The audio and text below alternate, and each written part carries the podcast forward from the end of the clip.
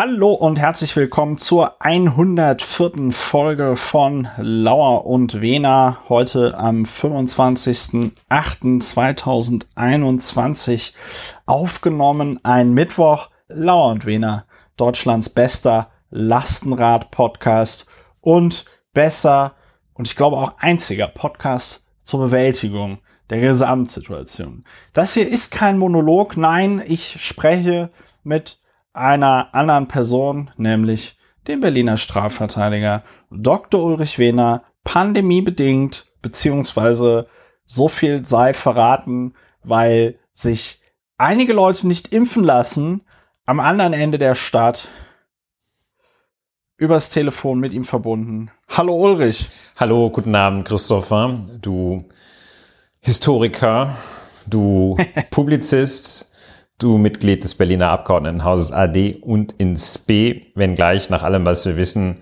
ohne Wildcard für die im September stattfindende Wahl zum Berliner ja, Abgeordnetenhaus. Das tut, das tut uns allen sehr weh. Äh, mir ist auch noch mal eingefallen, dass das, was ich gerade gesagt habe, so interpretiert werden könnte, dass du dich nicht impfen lässt. Nein, nein, äh, so war das nicht gemeint, sondern äh, das war so gemeint, da kommen wir noch später drauf, dass man jetzt eine ganz klare Gruppe benennen kann, die diese Pandemie antreibt. Ja, aber bevor wir zum äh, Shaming von Teilen der Bevölkerung kommen, Ulrich, traditionell ist es deine Aufgabe, nochmal kurz und knackig, kompakt zusammenzufassen für die HörerInnen. Was machen wir hier eigentlich? Was ist Lauer und Vene? Ein wichtiges Stichwort hast du schon gegeben. Es geht um die Bewältigung der Gesamtsituation. Es äh, geht darum, die Emotionen zu kanalisieren, in positive Energie umzuwandeln. Und zwar durch Benennen und gegebenenfalls Umbenennen der Dinge, die geschehen. Das funktioniert nach der Methode des Chimney Sweepings. Wir schauen uns die Dinge an und äh, bearbeiten sie dann mit dieser Methode und das führt zur Emotionsregulation bei hoffentlich den HörerInnen und bei uns. Das heißt, drüber reden hilft, wenn man es so macht, dass man auf die Fakten basierend äh, sich aufregt, auf Fakten basierend sich aufregt und dann schafft man es, die Emotionen konstruktiv zu regulieren und kommt nicht auf absurde, blöde Gedanken. Politisch und persönlich kommt man da nicht drauf. Ja, das ja. machen wir. Genau. Und manchmal, das ist jetzt mein Stichwort, bewerten sich die Fakten oder die Dinge, die man erzählt oder von denen wir hier berichten, bewerten sich von selbst. Ja. Wir müssen dann oft gar nicht viel tun. Das ist dann wie Straßenbahn fahren. Ist wie Straßenbahn fahren. Man guckt einfach raus und denkt sich, ah ja, hm, okay.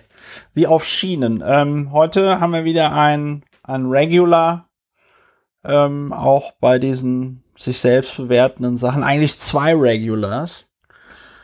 Andy Scheuer. Ich hätte jetzt auch fast Dr. Andy Scheuer gesagt. Und ähm, Artist in Residence Andy Scheuer. Ah, Artist in Residence Andy Scheuer und äh, Artist in Residence der Fritz. Fritze, Fritze, Fotzenfritz. Ähm, Friedrich Merz. So, äh, aber bevor wir dazu kommen, gibt es noch das Feedback aus der Community. Äh, wir haben ein sehr ausführliches Feedback bekommen von der äh, Felicitas, Felicitas Steinhoff. Ich hoffe, ich trete ihr jetzt nicht zu nahe, da ich jetzt den ganzen Namen gesagt habe. Man kann es, wie gesagt, auf Twitter öffentlich lesen. Wir haben ja in der letzten Folge über Afghanistan geredet und äh, das fand sie irgendwie, das fand sie schwierig. Sie schreibt hier to tough to listen. Ähm, äh, die Taliban haben sich nicht so doll in Bamiyan gelangweilt oder waren so dullig, dass sie auf Dafke die Buddhas zersprengt haben.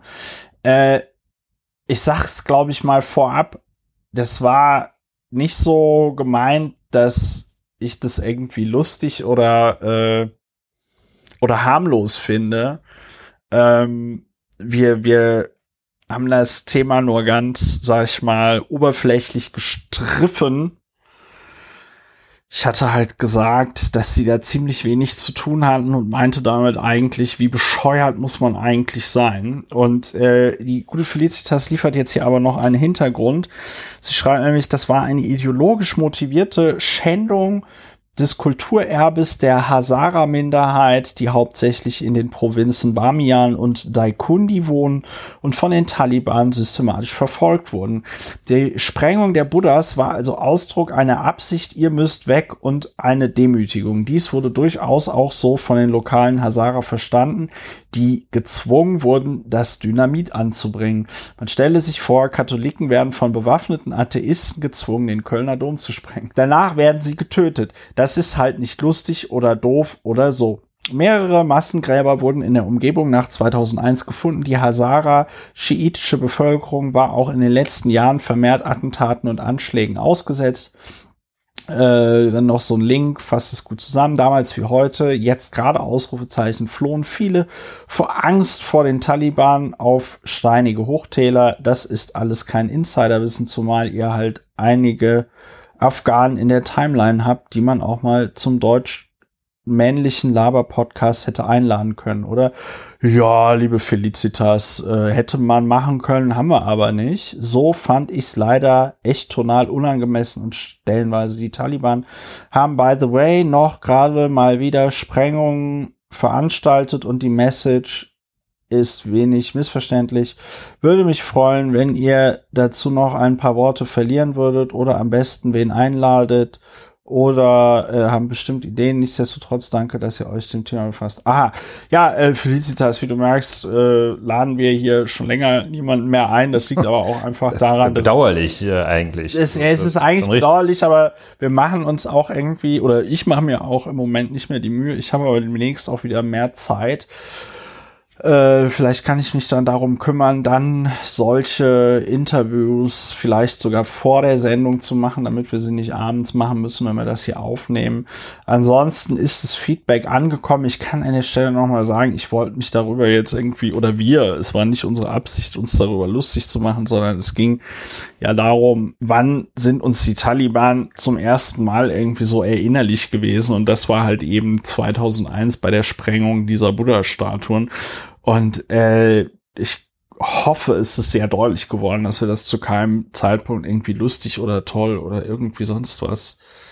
Ja, das können wir hier noch einmal ausdrücklich und gerne sagen, dass ja. wir, dass beide, äh, also noch immer, noch immer äh, und äh, zwar 20 Jahre später fassungslos vor diesen, vor diesen Frevel, der dann auch noch Menschenleben gekostet hat, stehen. Das äh, ja. ist äh, außer jeder Frage für uns persönlich. Ähm, und das sagen wir hier auch nochmal ausdrücklich, dass wir da fassungslos sind. Und es gibt ja diese dieses Phänomen, dass man dann, wenn es so ganz krass wird, am Ende irgendwie noch so äh, in eine Art Lachen gerät und sagt, wie bescheuert können die eigentlich sein? So nach diesem äh, Motto kann es natürlich sein, dass das etwas flapsig war. Ja. Ich, ich versuche jetzt eine Non-Pology zu, zu vermeiden. Du versuchst eine Non-Pology zu also vermeiden. Also wir, wir, es, wir stellen einfach ja mal richtig, nein. dass wir das also völlig, völlig neben, der, neben jeder Spur der Zivilisation fanden ja, und nicht lustig. Wir, ja? wir so. drucksen ja, wir drucksen ja auch hier äh, äh, standesgemäß jetzt so ein bisschen rum. Äh, es, es tut mir leid. Also ich wollte da jetzt wirklich niemandem zu nahe treten oder das Andenken an irgendjemanden durch ja. den Schmutz ziehen oder so, sondern äh, ich hoffe, wir haben es richtig gestellt oder klargestellt, auch, dass wir es richtig, richtig sondern klar. klargestellt haben. Ja, ansonsten gab's noch äh, anderes äh, Feedback aus der Community. Der Gerrit schreibt, ähm, das vor Ort helfen war auch damals, als Moria brannte, schon die CDU-Linie. Damals schrieb ich Carsten Linnemann. Carsten Linnemann kam ja auch schon mal vor, vor ein, zwei Jahren. Das war mit Guter den Sprachkenntnissen, den Sprachkenntnissen der Kinder in Duisburg, wo der irgendwie sämtliche Zahlen falsch interpretiert und rübergegeben hat. Also, damals schrieb ich Carsten Linnemann, der ähnlich schwadronierte wie Laschet, jetzt über die Menschen in Afghanistan, prinzipiell auch das gleiche bei den Frontex-Pushbacks an der türkischen Grenze. Es scheint das Motto zu gelten, humanitäre Hilfe, Fragezeichen, okay, ein bisschen, aber haltet mir die Ausländer vom Hals. Ja, dem ist nichts hinzuzufügen. Das Nein, ist, ist tatsächlich insofern, ein, äh, ja. Es ist, äh, ich meine, es ist noch zu ergänzen, dass es diesen, das ist ja immer ein mindestens Zweiklang, ähm, dass man sagt, äh, vor Ort helfen, und äh, dann europäische Lösung. Äh, das sind so die, das sind so die Buzzwords, mit denen die Leute dann so tun, als wäre das tatsächlich möglich. Das ist, äh, das ist eine ganz große, äh, eine ganz große Irreführung. Die europäische Lösung wird seit Jahren versucht und nicht gesucht, versucht und klappt nicht. Und das ja. vor Ort helfen ist äh, eben auch eine klare Augenwischerei. Natürlich muss man auch vor Ort helfen, ähm, aber es hilft ja nichts. Äh, können ja nicht alle äh, in Pakistan äh, leben auf Dauer. Ja, gut, danke ja. für den Hinweis zur vorletzten Folge gab es dann noch ein Feedback. Der, der, Satz von Morgen Schönberger, der Satz von Laschet mit der Religion ist vermutlich aus dem Interview und das wird jetzt hier verlinkt. Ich verlinke es dann nochmal im, im Podcast, im Blogbeitrag.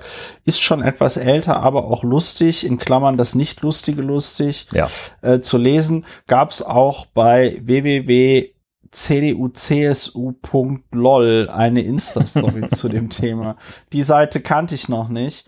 Ja, das ist NRW jetzt. In meinem Arbeitszinger hing natürlich ein Kreuz. Interview mit Armin Laschet. Oh, das verspricht, das verspricht sehr nicht lustig äh, zu werden. Ja, äh, vielen Dank für den Hinweis. Zu Armin Laschet fällt mir da gerade ein. Da ging die Tage ja auch ein schöner, ähm, ein schöner Zeitungsartikel, ein Foto davon, eine Kurzmeldung äh, durch die, über den Kurznachrichtendienst Twitter, wie er, ich glaube, vor zehn Jahren oder so gefühlt äh, oder noch länger her als Familien- und Integrationsminister von NRW im Urlaub beim Telefonieren in den Pool gefallen ist.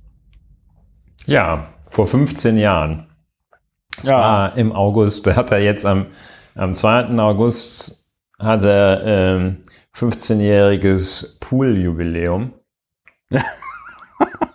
ja, scheint zunächst ja so, das ist interessant, finde ich, was das auslöst, bei mir zumindest, ähm, dass man so erst denkt, oh, das war eigentlich so ganz leger im Urlaub und nicht aufgepasst und ein bisschen verpeilt und so etwas.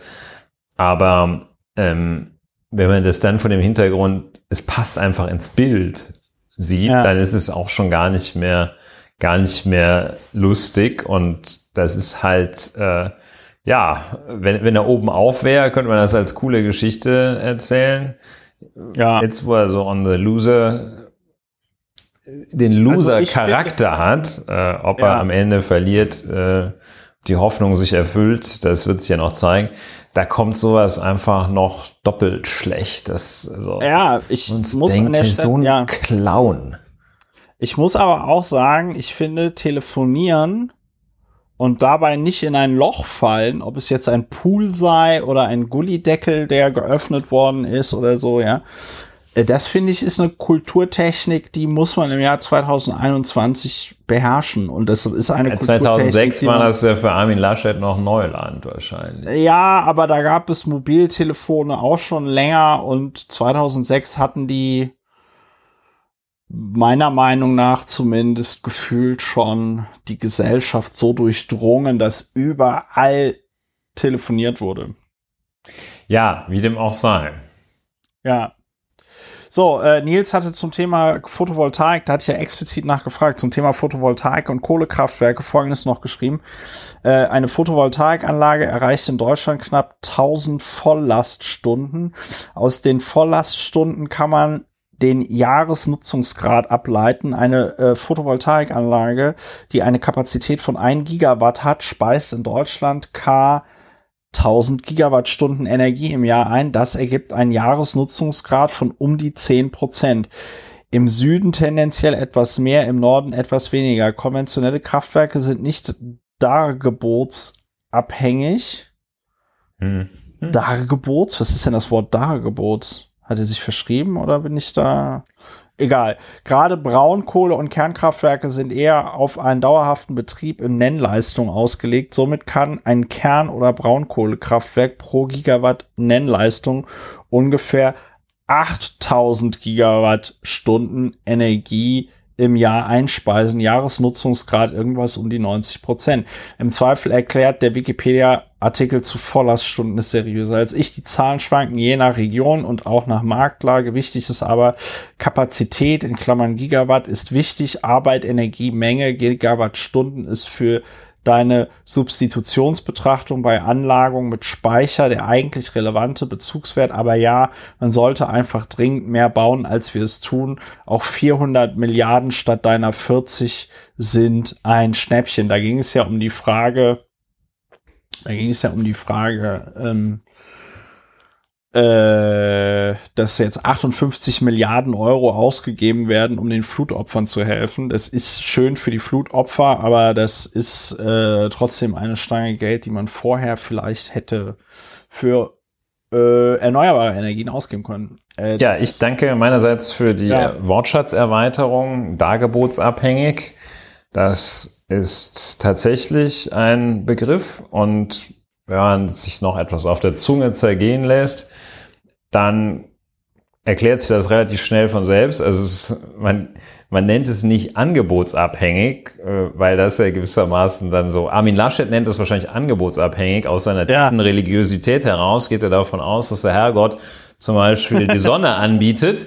Ähm, aber der ähm, weniger religiös geprägte Begriff ist wohl das Dargebot von äh, Wind, von Sonne, so verstehe ich das. Ja. Also ja. Photovoltaik- und Windkraftanlagen sind aufgrund ihrer dargebotsabhängigen und somit volatilen Einspeisung zunächst nicht grundlastfähig. Ein Satz, der in jedem besseren Poesiealbum stehen dürfte. Dargebotsabhängig. Ja, vielen Dank.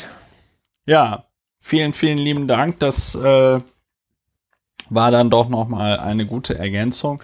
So, und Georg, der Theologe ist, äh, fand meine Bergpredigt-Interpretation ein bisschen abenteuerlich. Georg hat viel gelernt bei deiner Bergpredigt-Interpretation. Nee, er, Georg ist Theologe und fand das also nicht gut und hat den, den ersten Teil lese ich einfach nicht vor. Das habe ich ihm auch geschrieben, dass das ein bisschen unfreundlich ist. Ähm, äh, aber der Rest war ganz gut. Also äh, was kann man da aus theologischer Sicht dran? Die, Be die Bergpredigt ist in erinnern. der Tat eine gute Adresse, wenn man biblisch Laschets Unfug begegnen will. Das ist immerhin ein zentraler Text im Neuen Testament, der ja gleich von mehreren Evangelisten erfolgreich plagiiert wurde.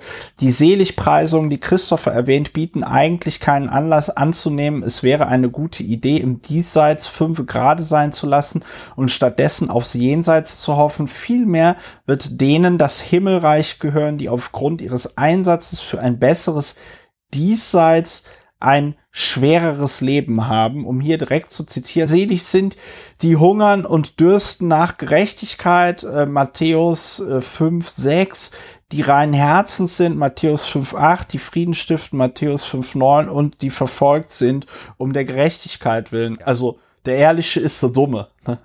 Der Ehrliche ist so dumme. Ähm, das ist jetzt eine Interpretation, die das Georg beim Hören genau wahrscheinlich wieder zum, zum Brechen äh, bringen wird. Das ist das Gegenteil von der Ehrliche ist so dumme. Ganz genau. So, äh, aber der, der Gerechtigkeit wegen verfolgt zu werden, ist Matthäus 15. So, und generell ist es auch sehr fraglich, ob mit dem Himmelreich wirklich jenseitig zu verstehen ist. Es gibt reichlich Hinweise in der Neutestament, in den neutestamentlichen Texten, die nahelegen, dass die Chiffre Himmelreich eigentlich ein Jenseits im Diesseits meint, in Klammern in etwas in etwas komplexer himmlisch ist als apokalyptische Redeweise mit der echatologischen Redeweise von nachher verschränkt, wenn Jesus dann davon spricht, dass das Himmelreich Gottes schon mitten unter uns ist, dann holt er das Jenseits ins Jetzt. Generell ist die Bergpredigt auch eher von einer ziemlich fordernden Ethik geprägt, bei der es nicht darum gehen soll, um des Lohnes willen Regeln zu befolgen. In Klammern, ich mache das, weil ich weiß, dass das das Richtige ist, auch wenn ich gern anders wollte, sondern darum, die ethischen Maximen zum eigenen Willen verinnerlicht zu haben. Das klingt ja schon fast so ein bisschen wie Immanuel Kant, ne? Ja, so, ich fürchte nur, dass, ja. Mhm. Ja, du fürchtest nur? Ich fürchte, Armin Laschet ist nicht der Mann für die Eschatologie. Eschatologie. Ja, ja, also, Anyway. Ja, so, mhm. Für uns als, für uns als äh, Rheinländer beziehungsweise Nordrhein-Westfalen ist das sowieso, ist, ist Eschatologie natürlich auch ein sehr schwieriges Wort. Das bringt andere Probleme mit sich, weil man daraus gerne die Idee abgeleitet hat, man müsse aufpassen, keine sündigen Gedanken zu haben, aber dieses theologische Exemplar von Pech beim Denken ist ein anderes Thema. Ja, lieber Georg, bis auf die Einleitung, äh, die ich nicht vorgelesen habe, weil das ein sehr schöner äh, Kommentar, haben wir wieder was dazugelernt. Laut und Wiener, Deutschlands bester Religionspodcast, nicht ohne Grund. Ja, äh, damit möchte ich es auch dabei belassen mit dem Feedback aus der Community. Wenn ihr Feedback habt, ihr könnt uns gerne eine E-Mail schreiben. Ihr könnt äh, an kontakt.lauerundwener.de, ihr könnt uns auf dem Kurznachrichtendienst Twitter kontaktieren. Lau und Wener heißt dort der Account. Oder ihr äh, kommentiert direkt im Blog unter dem Blogbeitrag, dann steigt die Chance, dass wir auf das Feedback eingehen, deutlich. Eine andere, sehr, warum lachst du jetzt so? Über die deutliche Betonung des Wortes deutlich. Ach so, ja, ähm, ja, das kann sein, dass das lustig ist. Ähm, eine andere sehr beliebte Kategorie in diesem Podcast ist, worüber wir nicht reden. Äh, es geht los mit Andreas Scheuer. Äh, wurde schon vorhin angekündigt. Seines Zeichens Bundesverkehrsminister ist eigentlich der sogenannte Bundesverkehrsminister. Der Bundesverkehrsminister so, Darsteller hat ihn, glaube ich, immer der mal genannt. Bundesverkehr, ja, ich finde Darsteller, das ist so ein bisschen, ähm, das ist schwierig ich bin mir jetzt gerade nicht sicher, ob das vor allen Dingen auch von rechts kommt. Man müsste es mal, man müsste mal nochmal genau gucken. Aber ist auch egal. Jedenfalls Andreas Scheuer, wo sich, glaube ich, über alle politischen Grenzen hinweg jeder einig ist, dass er eine absolute Fehlbesetzung im Amt ist, äh, twittert ein Video äh, des Twitter-Accounts Tech Insider, bike on top of water with this hydrofoil water bike. Das ist ein Video, eine Minute 30. Ich werde es jetzt nicht ganz erzählen, aber es ist im Grunde genommen, ja, es ist ein Fahrrad, das auf dem Wasser fahren kann. Und äh, der Fahrer in diesem Video trägt so einen Neoprenanzug und es sieht leider ein bisschen es sieht schon ein bisschen grotesk aus. Es sieht ein bisschen so aus wie in so, aus so einem Monty Python Sketch, aber wenn ich es jetzt so gucke, ich könnte mir schon vorstellen, dass ich das im Urlaub mal mache. Ja, also es sieht jetzt nicht so aus wie, ähm, als sei das jetzt so komplett bescheuert.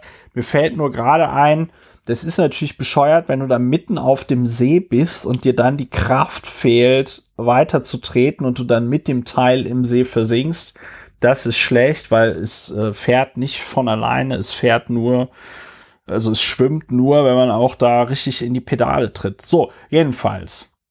Andy Scheuer retweetet das und schreibt dazu, dieses Bike ist Beispiel dafür, wie Hashtag Klimainnovation funktioniert. Glauben die Grünen wirklich mit Verboten sogar im Sport, in Klammern zum Beispiel Kitesurfen, Singen und Lastenrad lösen wir die großen Klimafragen sicher nicht.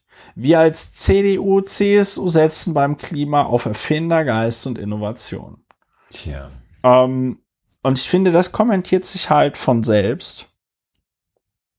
Ähm, weil angesichts der tatsächlich Herausforderungen der Klimakatastrophe dann so ein komisches Wasserfahrrad zu posten, das exakt null CO2 einsparen wird, weil niemand sagt, oh, Schatz, ich nehme heute nicht die U2, sondern ich fahre auf der Spree zur TU Berlin. Ja, ähm, it won't happen. It won't happen. Ein, und ein, dann, eine schöne, ja. eine schöne ähm, Verkehrsstraße ist in Berlin auch die Panke zum Beispiel für ja. dieses.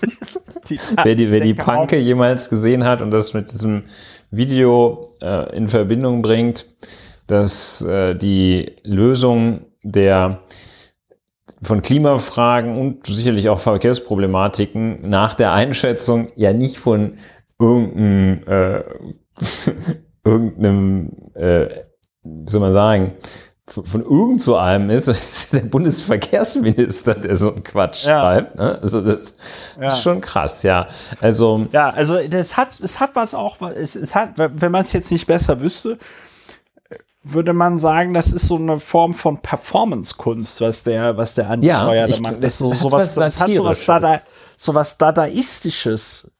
Naja, Satire finde ich, also Satire, Doch, man könnte das meinen, das erklären. ist ein, ein, ein Satire auf Andi Scheuer. Das, das, also, Ach so, ja, sagt, ja. Hey, genau. hier der Bundesverkehrsminister hat's. Ja. Der weiß, wie es geht. Ja. Klimainnovation funktioniert wie folgt. Und dann steigen da diese beiden auf dieses ja, ja. Hydrofoil.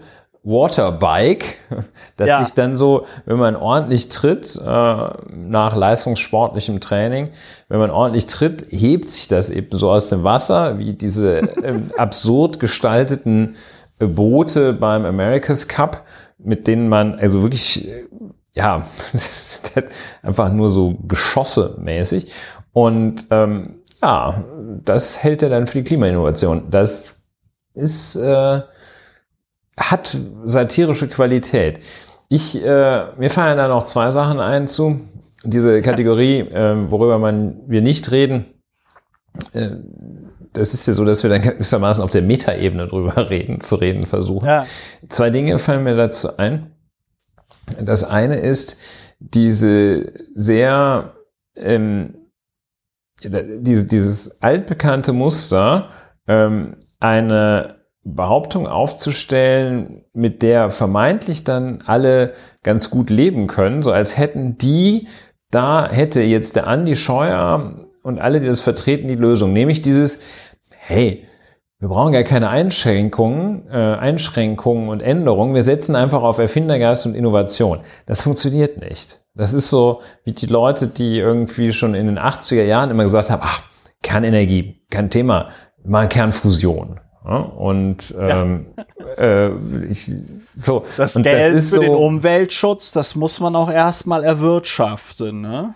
Ja, es ist so, dass man hier sagt, das ist so eine vordergründige Lösung, die da angeboten wird. Die, die gibt es aber nicht. Das ist dasselbe Muster wie, wir brauchen eine europäische Lösung ähm, oder wir helfen vor Ort, wo alle sagen, ja, ist ja prima. Ja. Das, ähm, klingt ja. ja. super, aber es funktioniert halt nicht. Also auf den ersten ja. Blick eine Notwendigkeit, die komplett konsensfähig ist natürlich auch. Klar setzen wir auf Erfindergeist und Innovation, aber wenn wir nur darauf setzen, dann funktioniert das nicht. Klar setzt man immer noch auf eine europäische Lösung, ähm, aber wenn man nur darauf setzt, äh, werden bis dahin äh, tausende Menschen äh, zugrunde gehen und ähm, ja, das ist, das ist das Böse daran. Jetzt habe ich ja vergessen, was ich dazu noch sagen wollte.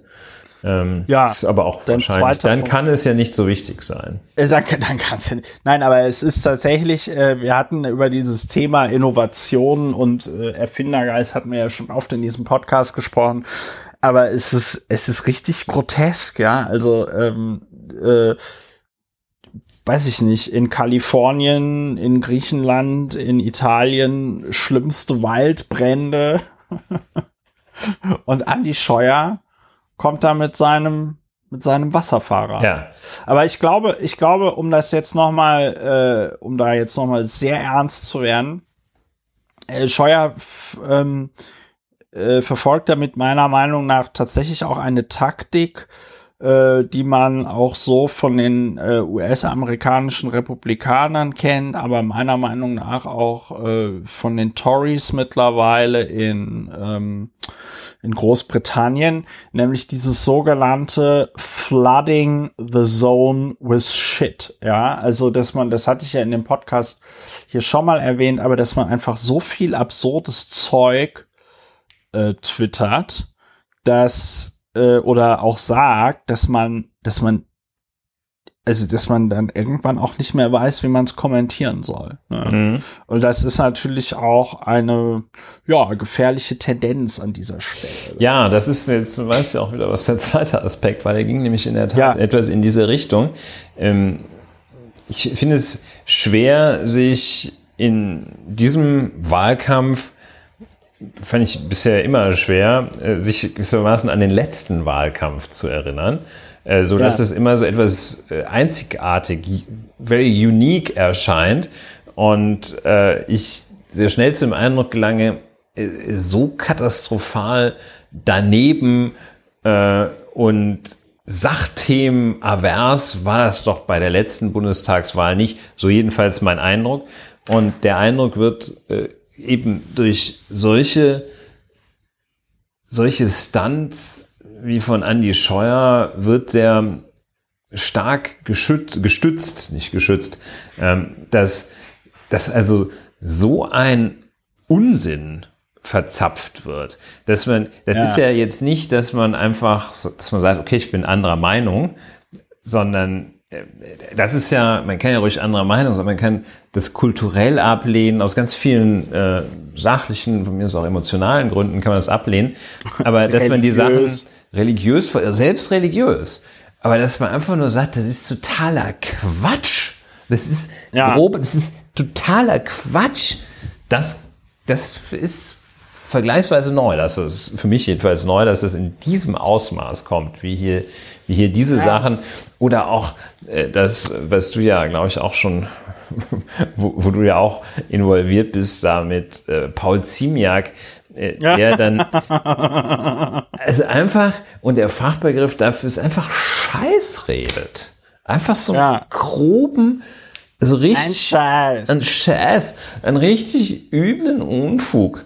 Und ähm, also ein, ein, groben Schmarren. Ähm, das ist für mich etwas neu. Vielleicht werden Leute das, mit Sicherheit äh, wird es untersucht werden, äh, sozialwissenschaftlich erforscht. Ähm, ob, ob jetzt das was ganz Neues ist, dass man also auch, auch, auch ja. mit, so einem, mit so einem großen Blödsinn da um die Ecke biegt. Ja also ich glaube, dieser Genug große nicht Blödsinn, drüber geredet, oder? Ah, ja, nee. ich glaube, äh, eine, eine Sache noch, ich glaube, dieser, ich glaube, dieser gro grobe Blödsinn, ähm, den gab es von Seiten der CDU schon immer oder von Seiten der Konservativen. Das sind dann immer so diese, ähm, ja, also wie so Glaubenssätze vorgetragen, das mit dem Innovation und Erfindergeist und so.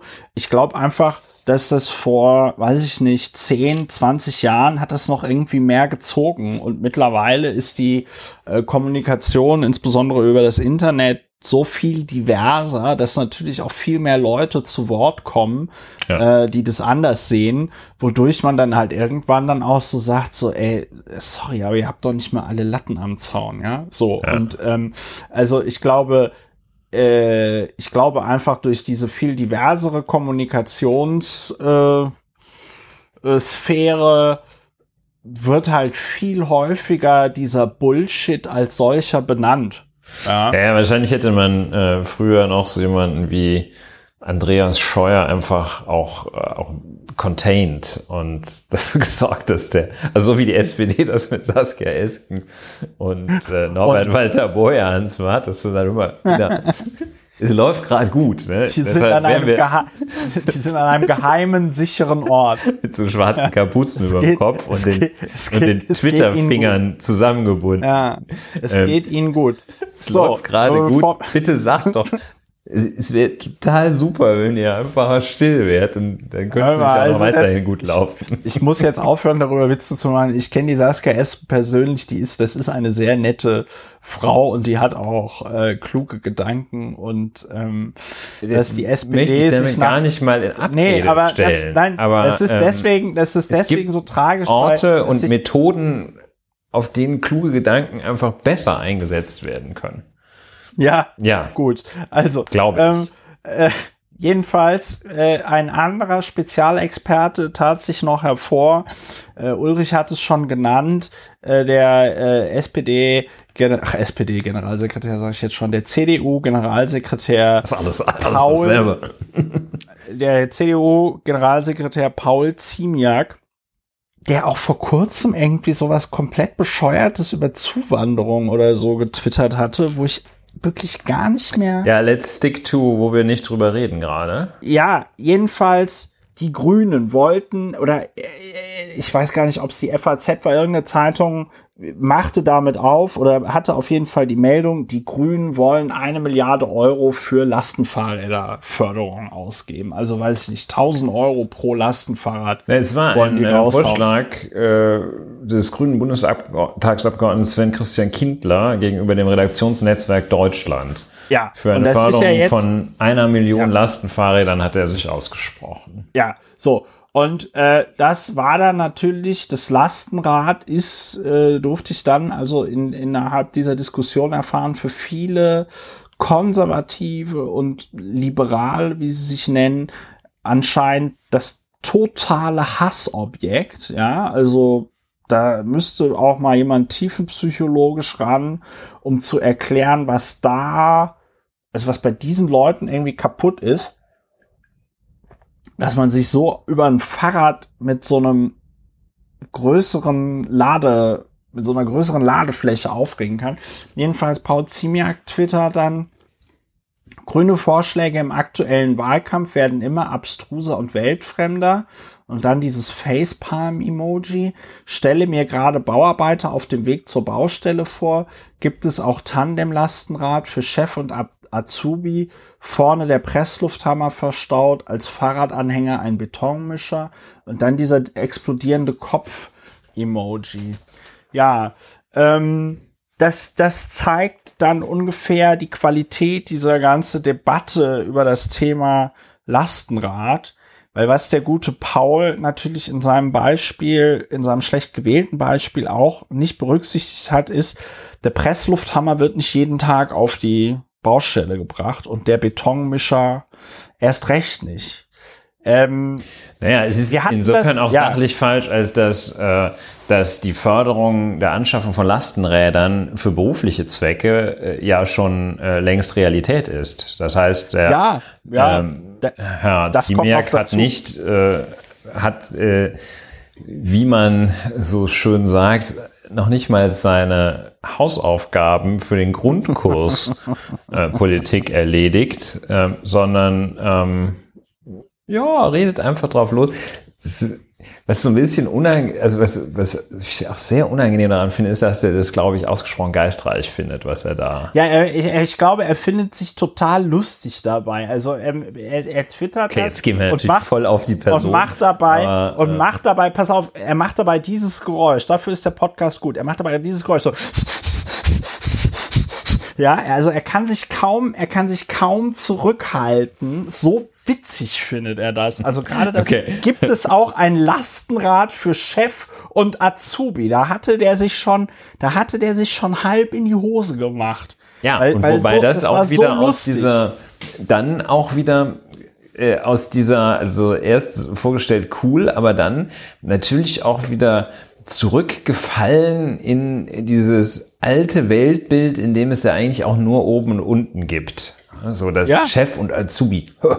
und äh, hol mir doch hier mal, hol mal den, den Eimer mit dem Beton hoch, Azubi. Und, ähm, und äh, bring mal Bier mit hier, ne? aber nimm dir kein, sauf nicht wieder alles selber weg. So, also das ist auch so eine Haltung, die da rausspricht. Ja, und dann ähm, ist die Debatte um diesen, diesen Vorschlag, also sagen wir so, äh, was mir daran nicht gefällt, ist, an dem Vorschlag als solchen ist, dass äh, dieses Prinzip, wir geben den Leuten Geld auf die Hand, ähm, dann, dann sollen sie sich was kaufen, das ist jetzt, ich mag das nicht, ich halte das auch nicht für wirkungsvoll. Ähm, ich finde es viel wirkungsvoller, wenn man äh, den Radweg mit diesem Geld so breit ausbaut, dass man da mit dem Lastenrad fahren kann, dann kaufen sich Leute nämlich sowieso eins. Ähm, gut, aber äh, nicht jeder Vorschlag muss gleich äh, allen gefallen und brillant sein. Lassen wir das mal vielleicht beiseite. Ähm, denn wir wollen ja auch äh, in dem Sinne nicht drüber reden, dass wir über so, so auf der Metaebene eher drüber reden. Was ein umhaut, wie ich finde, ist der Ton in der Debatte, die sich darum entsponnen ja. hat, über ja, diesen ja. Vorschlag in einem Interview eines Bundestagsabgeordneten, ähm, eine Sache zu malen, die kann man gut finden, kann man schlecht finden, ähm, die aber so äh, von wenn man mal das gesamte, die gesamte Menge politisch relevanter Fragen aktuell nimmt, ein 0,0 irgendwas Prozentanteil äh, an den Themen, die es gibt, ausmacht. Aber da gehen die Leute vielleicht steil. Ja, und, aber deswegen, äh, ja. Aus äh, verschiedensten Richtungen. Ähm, ja. Die Welt hat geschrieben, ja, das E-Lastenrad ja. ist das Arschgeweih des Allnatura-Adels.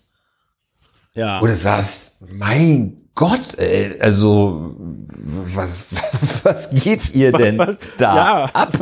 Und ähm, da wird gekreischt, da wird ähm, auf ein Milieu sich eingeschossen, das es da gibt. Da wird, das ist also auch äh, diese, äh, diese äh, Latte Macchiato Lästerkultur, äh, die Annegret Kramp-Karrenbauer seinerzeit praktizierte.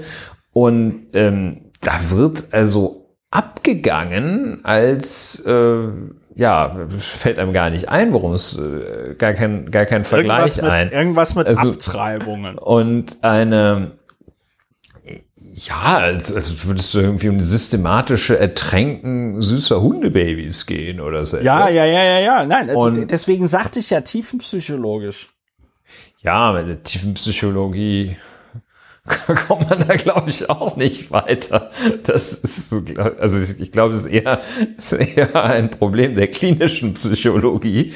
Aber ähm, ja, Tom und Jerryhafte Hektik, sagte, glaube ich, die Süddeutsche. Äh, die Geschützbewegung ja.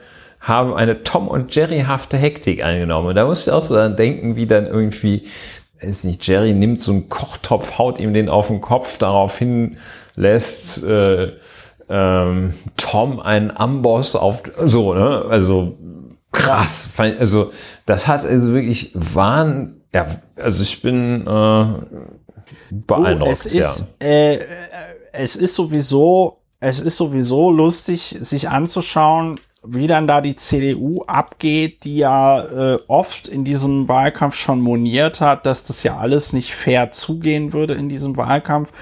Und ähm, ich kann mir das noch immer nicht erklären. Ich sag, der, der Marc Schieritz von der Zeit hatte in dem Zusammenhang äh, auch noch mal getwittert, das fand ich ganz gut, sinngemäß, also vielleicht regen sich die Leute auch so auf über das Lastenrad, weil sie wissen, äh, dass sie möglicherweise auf der falschen Seite der Geschichte waren oder sind.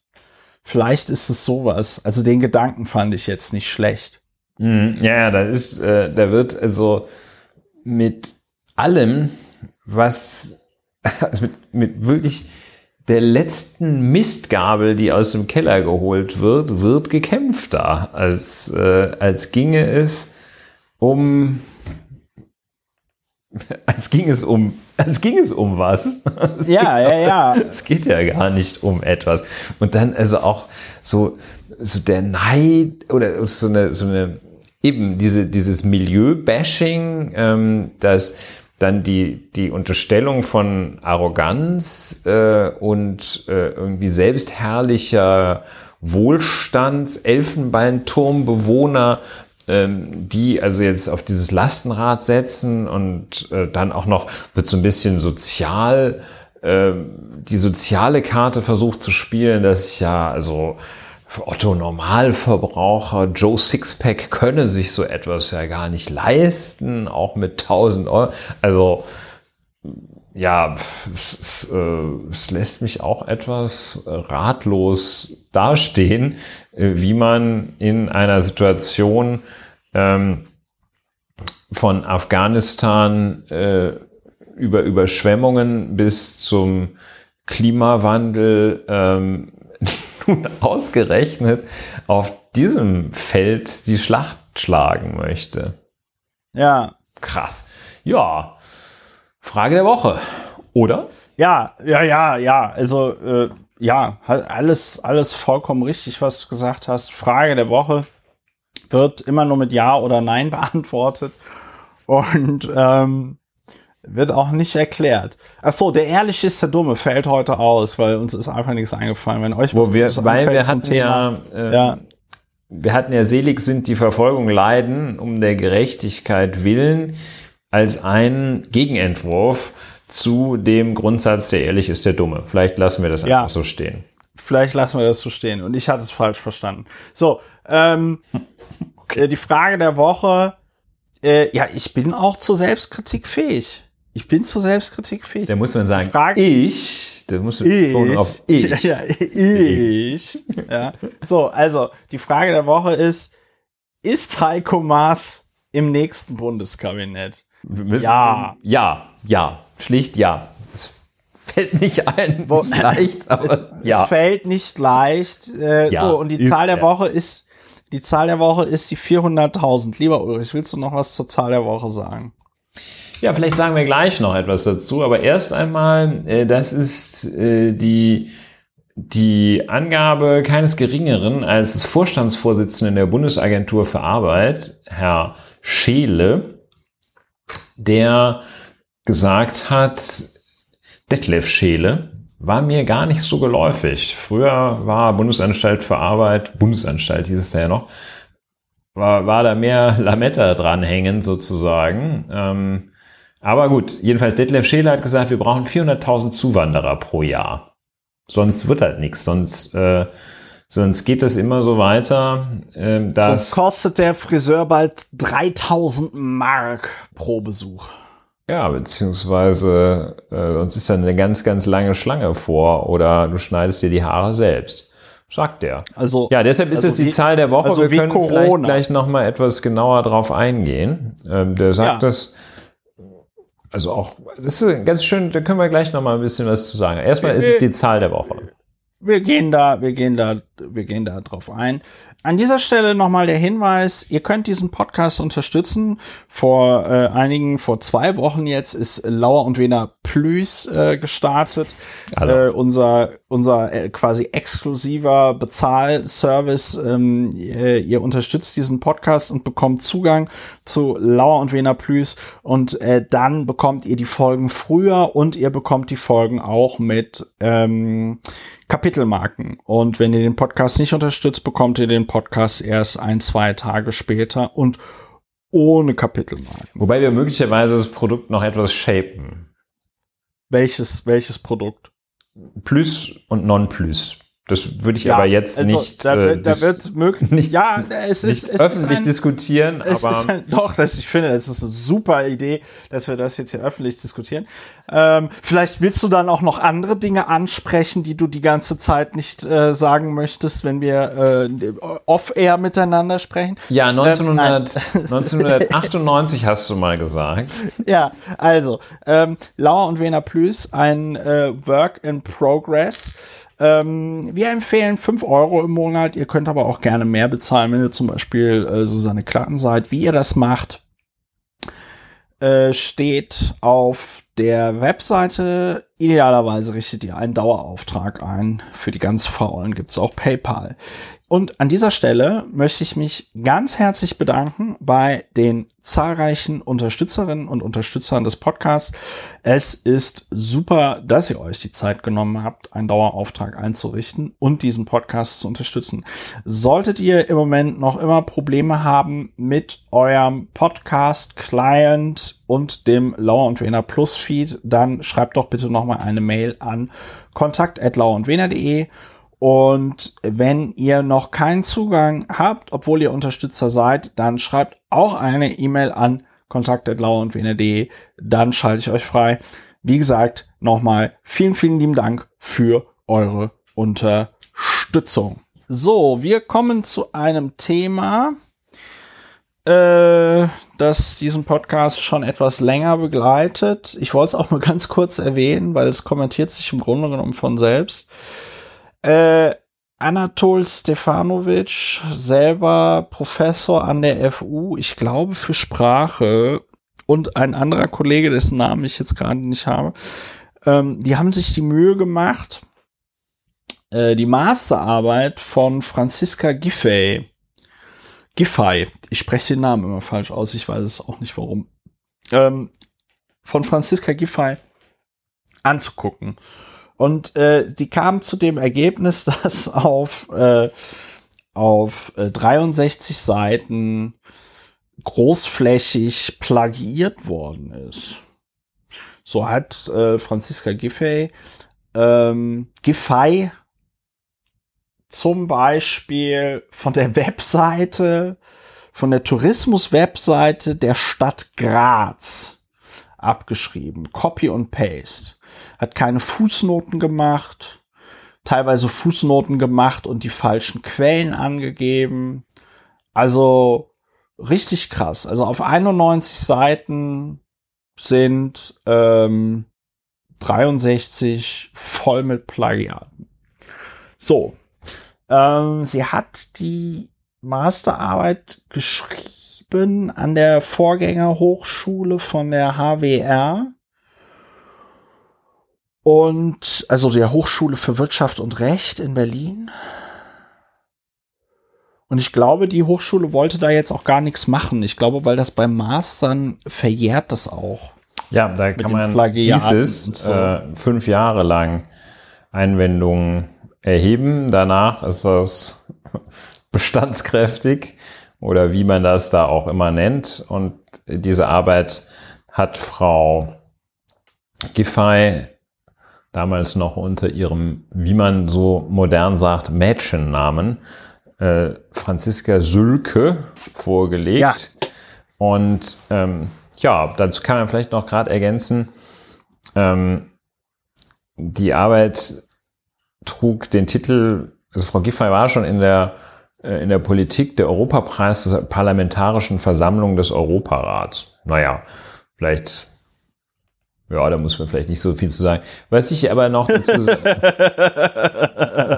was ich noch dazu sagen kann, äh, ist, dass ähm, heute 18 Uhr veröffentlicht Berlin Trend.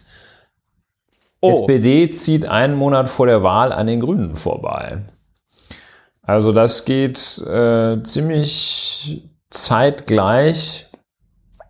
Ähm, mit diesen Feststellungen zur Spitzenkandidatin erfolgt also der Endspurt und RBB sieht also äh, im neuesten Berlin-Trend, keine Ahnung, ja. wie den herstellen, wer den herstellt, äh, sieht der RBB aber, äh, dass die SPD die Grünen hinter sich gelassen habe. Die Sozialdemokraten legen um sechs Prozentpunkte zu und äh, die Grünen büßen fünf Punkte ein. Also, äh, man weiß es nicht, ähm, man weiß es nicht, auch sehr schöne Bemerkung, aber ähm, es sieht ganz so aus, als äh, sei dieser Masterarbeitsvorgang äh, am, an den Wählern komplett vorbeigegangen. Man muss allerdings auch sagen, ähm, und das kann Frau Giffey, glaube ich, das das beherrscht sie wirklich virtuos, hat sie auch gut gemacht, indem sie dazu einfach gar nichts gesagt hat. Hat es einfach, äh, einfach sich äh, im Sande verlaufen lassen. Mit Und, dem Master, ja. Ja, einfach, also nicht kommentiert, nicht irgendwie gesagt, aber macht doch jeder oder sowas. Nein, nein. Ja. Sie hat es einfach schön laufen lassen, als wäre nichts geschehen, nicht mit der Wimper gezuckt. Ähm, ja, hat wahrscheinlich dann irgendwie da dem Verantwortlichen, der gesagt hat, äh, ich gebe das nicht raus, das nach fünf Jahren ist das sowieso vorbei, hat wahrscheinlich irgendeinen Posten angeboten. Nein, das wissen wir natürlich nicht. Das aber, wissen wir nicht. Wir aber gut, nicht. aber wir aber können gut, uns gut aber vorstellen. Gut, es könnte sein. Aber gut gemacht. Also von, von der Beherrschung dieses, ich meine, es war jetzt auch kein Erdbeben, es stand äh, nicht nur, es stand nicht nur auf Twitter, war es zu lesen, sondern es ging auch durch die Presse. Und äh, aber gut gemacht ist einfach so kalt ignoriert, nicht drüber geredet. Ja, äh, aber man muss, also äh, ich reiche noch nach, die ähm, die, die, die Umfrage wurde durchgeführt von Infratest DIMAP, ja, äh, und zwar in Zusammenarbeit mit der Berliner Morgenpost. Im Auftrag also macht, RBB Abendschau, ne? Genau, RBB Abendschau und Berliner Morgenpost machen das immer zusammen. Warum es da diese Zusammenarbeit gibt, weiß ich nicht, aber es gab es ja auch schon vor zehn Jahren. Jedenfalls, ähm, dass diese Umfragen auch so ein bisschen absurd sind, zeigt sich an der Politikerzufriedenheit, über die wir ja hier schon einige Male gesprochen haben, wo ich zumindest kein großer Fan von bin. Ähm, und Franziska Giffey ist, Giffey ist nach dieser Umfrage die zweitbeliebteste Politikerin Berlins. Äh, die Frage ist ja immer, wie zufrieden sind Sie mit der Arbeit von? Und äh, 45 Prozent sind zufrieden mit der Arbeit von Michael Müller und 46 Prozent sind weniger zufrieden, gar nicht zufrieden mit der Arbeit von Michael Müller. Und dann kommt's, 37 Prozent der Berlinerinnen und Berliner sind sehr zufrieden oder zufrieden mit der Arbeit von Franziska mhm. Giffey. Und äh, äh, 47 Prozent nicht. Und der RBB merkt an, äh, Giffey verliert deutlich an Zustimmung äh, unter den Spitzenkandidaten Kandidatinnen und Kandidaten der Parteien führt SPD-Chefin Franziska Giffey zwar weiterhin das Beliebtheitsranking an, sie verliert allerdings deutlich an Zustimmung. 37 Prozent der Befragten geben an, gaben an, zufrieden oder sehr zufrieden mit ihr zu sein. Das sind acht Prozentpunkte weniger als beim Berlin-Trend im Mai. So, und ähm, ja, was soll man dazu noch, äh, was soll man dazu noch sagen? Gar nicht. Im Mai so. standen die Grünen tatsächlich noch bei 23 Prozent und die SPD bei 18 Prozent. Und das hat sich jetzt im Grunde genommen genau umgedreht. Und ähm, ja, da werden sich jetzt einige Grüne wahrscheinlich fragen, war das so eine gute Idee, mit Bet Bettina Jarasch eine Spitzenkandidatin aufzustellen, die niemand kennt. Ja, das ist äh, in der Franziska Tat. Giffey alle kennen. Also man kann ja sagen über sie, was man möchte, aber alle kennen sie. Hat viel dafür getan, dass sie alle kennen, aber ähm, das ist eben vielleicht das Aussagekräftigste an dieser Zufriedenheitsfrage, ähm, dass es bei Michael Müller äh, 45 zu 46 steht zufrieden gegenüber weniger zufrieden oder gar nicht zufrieden. Das heißt, äh, wenn man das einmal zusammenrechnet, sind es 91, dass sich nur 9 Prozent äh, nicht festgelegt haben, weil sie vielleicht auch nicht wissen, wer Michael Müller ist. Und das ist bei Frau Jarasch, haben wir eben 11 gegen 23, was 34 Prozent macht. Umgekehrt wiederum 65 Prozent äh, stellen die Masse dar, denen das egal ist, beziehungsweise gar nicht wissen, wer Frau Jarasch ist. Das ist natürlich, äh, außer im Fall von Christine Brinker, da ist es sehr erfreulich, dass 6% sind zufrieden mit der Arbeit von Christine Brinker von der AfD. Äh, ja. 12 Prozent sind gar nicht zufrieden ähm, mit ihrer Arbeit. Okay, also äh, ja, 82 Prozent haben glücklicherweise offenbar noch nichts von ihr gehört. Es ist bemerkenswert vor dem Hintergrund, dass die AfD in Berlin 11 Prozent äh, äh, bekommt in der aktuellen Umfrage. ja, äh, ich sag mal so, die gute Nachricht an der Stelle ist, es reicht noch für Rot-Rot-Grün. Allerdings muss man dazu sagen, reichte, würde es auch reichen für eine sogenannte Deutschland-Koalition, also eine Koalition aus SPD, CDU und FDP. Das äh, ist, glaube ich, das, was im Moment, wovor die Leute Angst haben. Also was heißt die Leute? Also aber wovor, ähm, wovor zumindest Wir. Linke und Grüne, wovor Linke und Grüne Angst haben. Ich fände auch nicht so ideal äh, eine, ich meine, ich habe fünf Jahre lang das von Namen beobachten können, wie eine äh, sogenannte große Koalition in Berlin aussieht und die Vorstellung, dass dann da noch die FDP mitmacht. Ach, das ist schon, also da, das ist nicht vergnügungssteuerpflichtig, muss man an der Stelle einfach sagen. Ja, eine schöne Floskel. Äh, oder eine schöne Redewendung, Entschuldigung, Floskel will ich nicht sagen. Ja, ist schon. Schön, schön dass sie dieses mit der Vergnügungssteuer auch ihren Platz findet heute. Freut mich. Ja. So, Klingt ironisch, ähm, ist es aber nicht. Ja, damit sind wir, glaube ich, durch, durch die Masterarbeit ja. von Frau Giffey. Ja. Ähm, Perlt alles an ihr ab. So, ähm, Teflon, Franzi. Teflon.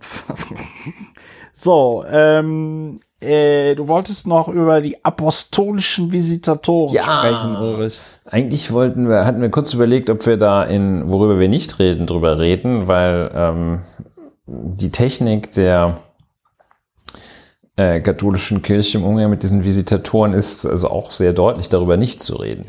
Wir erinnern uns, dass äh, Kardinal Rainer Maria Wölki ähm, ein, das Gegenteil von einem Lauf hatte und äh, eigentlich noch hat, aber er hat es jetzt auch wiederum wohl ganz gut ausgesessen. Ähm, schwerste, äh, also zu, zu Massen verließen sie im Erzbistum Köln die katholische Kirche und traten aus. Äh, das Rathaus äh, vermeldete lange Schlangen, Schlangen wie lange nicht mehr, außerhalb des Karnevals vor dem Rathaus. Und ähm, dann schickte der Heilige Vater, schickte apostolische Visitatoren, also eine, die, die Innenrevision, oh, da kommt die von der Innenrevision der katholischen Kirche, äh, zwei, ähm, zwei Visitatoren, wie gesagt, es waren, glaube ich, tatsächlich auch zwei äh, Bischöfe, der Kardinal Anders Aborelios und äh, der Rotterdamer Bischof Hans van den Hende. Ähm, die sollten sich ein Bild vor Ort machen. Die sind eine Woche geblieben und seitdem hat man nichts mehr gehört. Wir hatten uns damals gefragt, was eigentlich da passiert, wenn die kommen, ob dann die so ein bisschen gedisst werden und äh, so, so, so, ein Zimmer, in dem das Klo nicht funktioniert, kriegen oder so. Wissen wir alles nicht. Ne? Aber ähm, ja, die waren dann da eine Woche und seitdem hat man wirklich nichts mehr, gar nichts mehr davon gehört. Und ähm, das war äh, meines Erachtens, das war im, im Juni. Äh, und das sind ja jetzt dann auch äh, gut zwei Monate, seit, seit die beiden sich das angeguckt haben. Und äh, danach Schweigen im Walde. Äh, die, das ist vorgesehen, äh, dass die Visitatoren tatsächlich einen Bericht direkt an den Papst schreiben über ihre Gespräche und Erkenntnisse. Und ja, das dürften sie inzwischen vorgelegt haben. Ähm, und was da drin stand, ist nicht bekannt. Und ähm, ja, jetzt ist wohl alles, erstmal ist alles wieder ruhig. Vielleicht war das auch schon die Strafe, dass man sagt, hier, wir schicken dir die beiden ähm, vorbei. Äh, und kannst du ja, ja mal also gucken, wer, was du machst. Wer Näheres zum Ergebnis der Visite der apostolischen Visitatoren beitragen kann, äh, kann sich an uns oder an jede ja. andere Polizeidienststelle äh, wenden. und äh, mitteilen, was, was das denn ergeben hat. Das würde mich sehr interessieren. Ähm, so wie es aussieht, ähm, gar nichts. Also, also ja, jedenfalls also nichts nach außen Sichtbares, nichts mit Außenwirkung. Ja, also wir hatten ja da. Eine Woche ist auch ein bisschen wenig, um das ganze Erzbistum Köln äh, um zu erfassen. Ja, der Münsteraner Kirchenrechtler äh, Thomas Schüller ähm, nannte die kurze Verweildauer äh, auch irritierend. und dann sagte, 14 Tage hätte es schon gebraucht, um mit allen zu sprechen, denn die Lage ist komplex. Naja, also auch 14 Tage, aber jedenfalls eine Woche ist schon interessant. Ja, vielleicht weiß jemand was. Äh, Hinweise nehmen wir gerne, nehmen wir gerne entgegen. Ja, wir hatten uns auch mehr, wir hatten, muss man jetzt ganz offen sagen, man hört die Enttäuschung aus unserer Stimme, aus unseren Stimmen, man hört sie ein bisschen raus, ne? Wir hatten uns ein bisschen mehr Action ja. von der ganzen Sache. Ja, irgendwie so ein Showdown, dass, dass, dass Herr Wölki die rauswirft oder so. Ja, äh, ja genau, Kölner ein Eklat. Ein, ein Eklat oder dass die sagen, oh, was, sowas haben wir noch nie erlebt. Ich bin jetzt müssen, seit 30 Jahren Bischof, also so einen Saustall habe ich noch nie gesehen. Also irgendwie, wir müssen den Kölner Dom sprengen. ja, ja. Irgendwie hätte da, ja, ist enttäuschend. Aber jedenfalls, äh, zwei Monate sind um, nichts ist passiert. Es kann ja noch was passieren. Dran. Kann, wir, kann, wir, bleiben dran. Es kann ja, es kann ja sein, dass das, das weiß ich nicht, nächste vielleicht Woche auch, der Papst. Wäre das auch eine Sache für Bild TV mal. so, dass der Papst zum ultimativen Schlag gegen das Erzbistum Köln ausholt und alles umkrempelt ja. oder so. Oder auch nicht. Jedenfalls spannend. Ja. Apostolische Visitatoren. Ein anderer Dauergast in dieser Sendung, du hast ihn vorhin Artist in Residence genannt, ja. ist Friedrich Merz. Friedrich Merz hat sich wieder hervorgetan, ja, äh, durch etwas, was er gesagt oder gemacht hat. Äh, Ulrich, du weißt mehr. Ja, es ist gar nicht so, also man ist ja viel von ihm gewohnt. Es liegt eher so im im, im, im Friedrich-Merzschen Normalbereich. Ich finde es Wir aber. bräuchten so eine Skala, ne? Sowas, hm, ja, ja. Wie Richter, sowas wie die Richterskala für Friedrich Merz. Ja, das ist die Frage, ob, ob die Merz-Skala, wie das damit nach oben offen ist, weiß man auch nicht.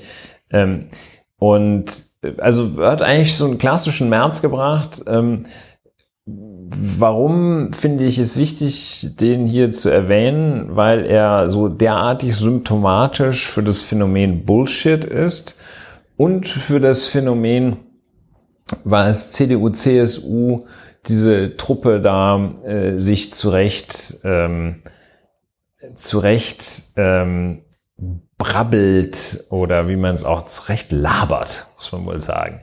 Ähm, Armin Laschet hatte ähm, in der Frankfurter Allgemeinen Sonntagszeitung ein Interview gegeben, wo er so schwadroniert, was er alles im Fall eines Sieges tun wird. Ähm, und da hat er dann auch ähm, mal so ein bisschen, wenn er zur FAZ, FAS zum Interview geht, lässt er sich auch vorher so ein bisschen briefen. Da geht er dann nicht so einfach, oh, wir gucken mal, wenn ich Kanzler bin, was wir machen.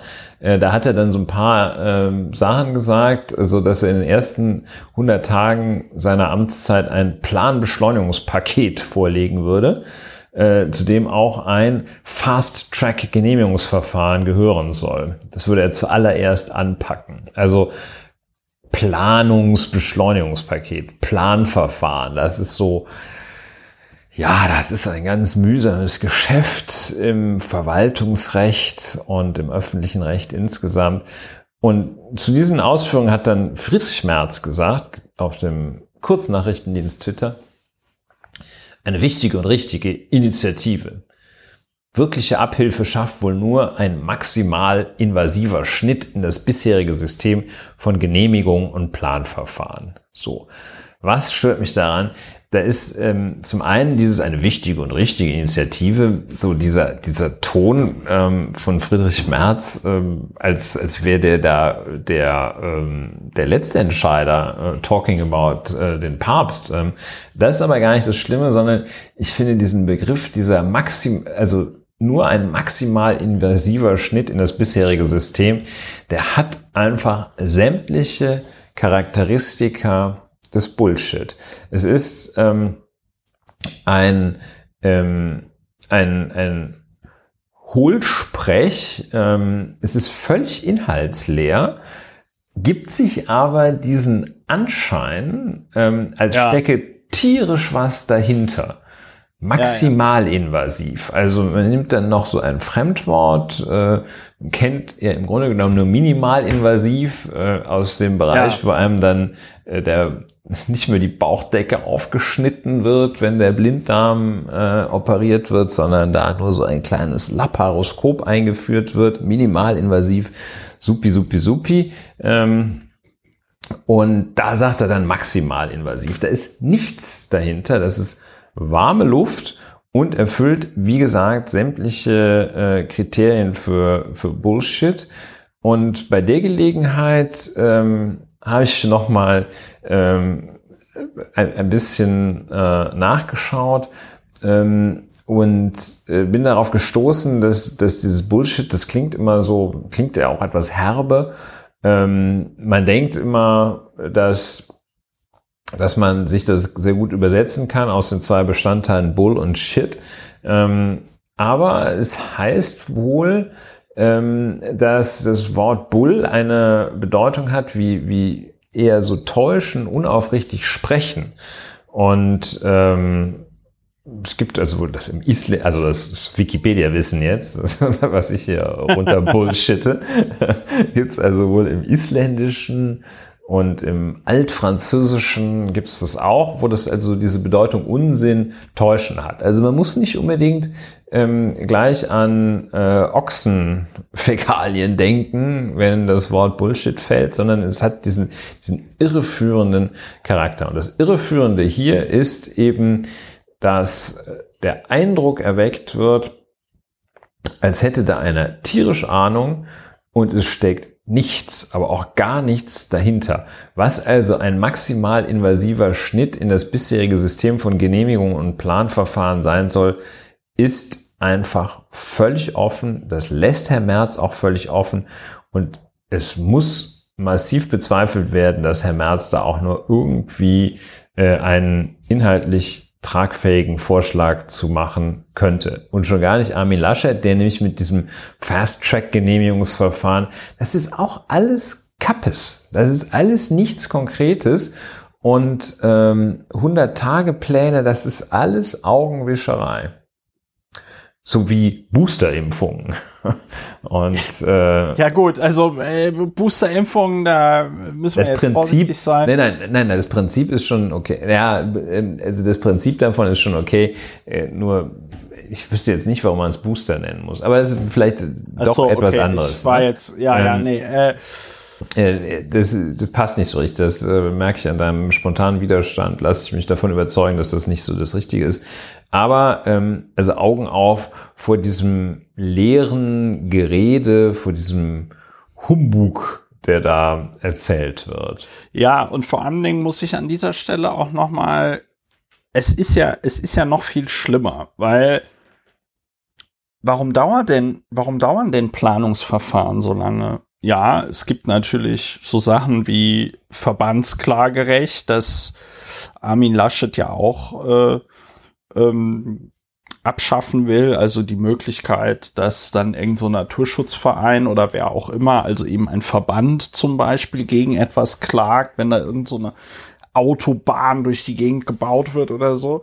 Aber ähm, ein Planungsverfahren dauert so schnell wie die Verwaltung in der Lage ist, ein Planungsverfahren zu auch bearbeiten. Ja, also natürlich gibt es das ganze juristische Nachspiel und so, aber äh, erstmal hängt es ja davon ab, hat die Verwaltung überhaupt Kapazitäten? Das klingt jetzt erstmal trivial, ist es aber nicht, wenn man sich halt vor Augen führt, dass insbesondere dieser Fetisch der schwarzen Null, der sogenannten christlich-demokratischen Union in Deutschland dazu geführt hat, dass Verwaltungen systematisch kaputt gespart worden sind und dass Verwaltungen auf dem Zahnfleisch gehen. Und wenn du dann, weiß ich nicht, nur einen Bauingenieur auf dem Amt hast, aber 30 Leute irgendwie ein Haus bauen wollen, dann hat der Bauingenieur eben für jedes dieser Projekte entweder nur ein Dreißigstel seiner Zeit oder muss halt jedes Gebäude, was er da an, abnimmt, muss er halt so lange dran arbeiten, bis er fertig ist und dann kann er erst das nächste machen. Will damit sagen, das sind alles hausgemachte Probleme. Ja, sehr guter Punkt. Ähm, und äh, wie diese doch etwas tiefer sitzende Struktur zeigt, ähm, also invasiv, ob maximal oder minimal, äh, geht da schon mal gar nichts. Also ja. Ähm, damit ist offenbar der Kahlschlag gemeint, äh, dass man nämlich eine Reduzierung, Reduzierung, einen Abbau der Rechte ähm, Betroffener dort äh, praktizieren will. Das wäre äh, maximal invasiv. Ähm, und ähm, äh, in 100 Tagen äh, geht da auch nichts. Und auch wenn man das in ein Planbeschleunigungspaket und dann noch einen Planbeschleunigungsgipfel ja. äh, fasst. Eine ähm, Planbeschleunigungstaskforce und dann noch äh, womöglich eine Planbeschleunigungsorgie feiert, dann ui, ui, wird das nichts. Ja? Und äh, so geht das nicht. Das ist, äh, das ist wirklich sehr, sehr leeres Gerede und das äh, gefällt mir auch nicht gut. Und äh, zu diesem, äh, zu den Problemen in der Verwaltung, man kann da ganz bestimmt äh, bei diesen Verfahren wird man einiges entschlacken können. Ähm, das ist aber eine, äh, eine wirklich sehr, sehr komplexe Kiste. Das ist auch ungefähr so wie dieses, oh, ich mache hier Steuererklärung auf dem Bierdeckel. Ähm, ja. Fänden wir alle schön äh, oder viele fänden es schön, geht aber nicht so einfach. Und, äh, und ähm, das ist also äh, neben der Verwaltung sind es natürlich auch noch die Gerichte, ähm, die dann da äh, eine Rolle spielen, wenn das Ganze äh, in, ins äh, vor Gericht geht wo es dann auch nochmal sehr langsam geht. Und daher dauert das, das wurde jetzt auch, glaube ich, nochmal exemplarisch an dieser ICE-Strecke zwischen München und Berlin äh, deutlich. Äh, das, ich glaube, das hat 26 Jahre gedauert. Ne?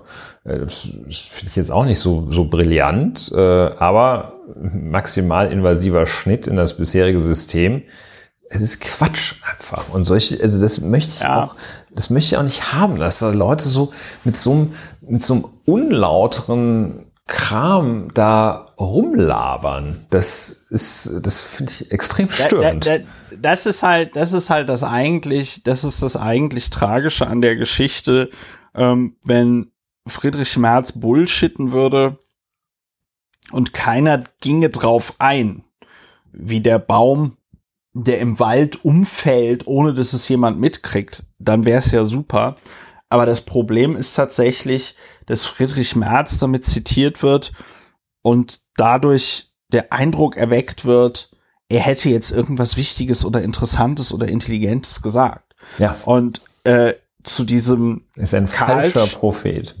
Zu, die, zu diesem Lauer Winner Deutschlands bester Religionspodcast. Ähm, und es, es ist auch wenn man sich jetzt, ich bin mir auch, ich weiß jetzt nicht, wie viele europäische Normen zum Beispiel angewendet werden müssen, wenn man irgendein Gebäude baut. Aber ich habe jetzt nur mal ganz kurz gegoogelt. Es gibt zum Beispiel die DIN EN 1721, europäische Norm für barrierefreies Bauen. Sage und schreibe 300 Seiten, 159 Bilder. Ja. Und da, und das ist jetzt nur die Norm für barrierefreies Bauen.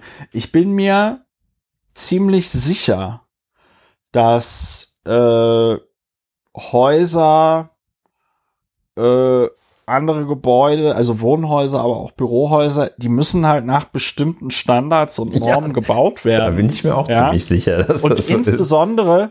insbesondere diese Standards und Normen, das hatten wir ja bei diesen, bei diesen Kitteln diese Standards und Normen führen ja schon zu einer Beschleunigung der Genehmigungsverfahren, weil die dann sagen, ah ja, okay, wir gehen aus, ihr habt jetzt hier nach der Norm für barrierefreies Bauen gebaut und dann gucken wir uns das jetzt hier noch ein bisschen so an und ah ja, okay, äh, fertig ist der Lack. Ne? Also das beschleunigt ja schon das äh, ganze Planen und Bauen ungemein, äh, weil der Bauingenieur dann also nicht alles nochmal neu irgendwie testen oder prüfen oder sonst irgendwas muss.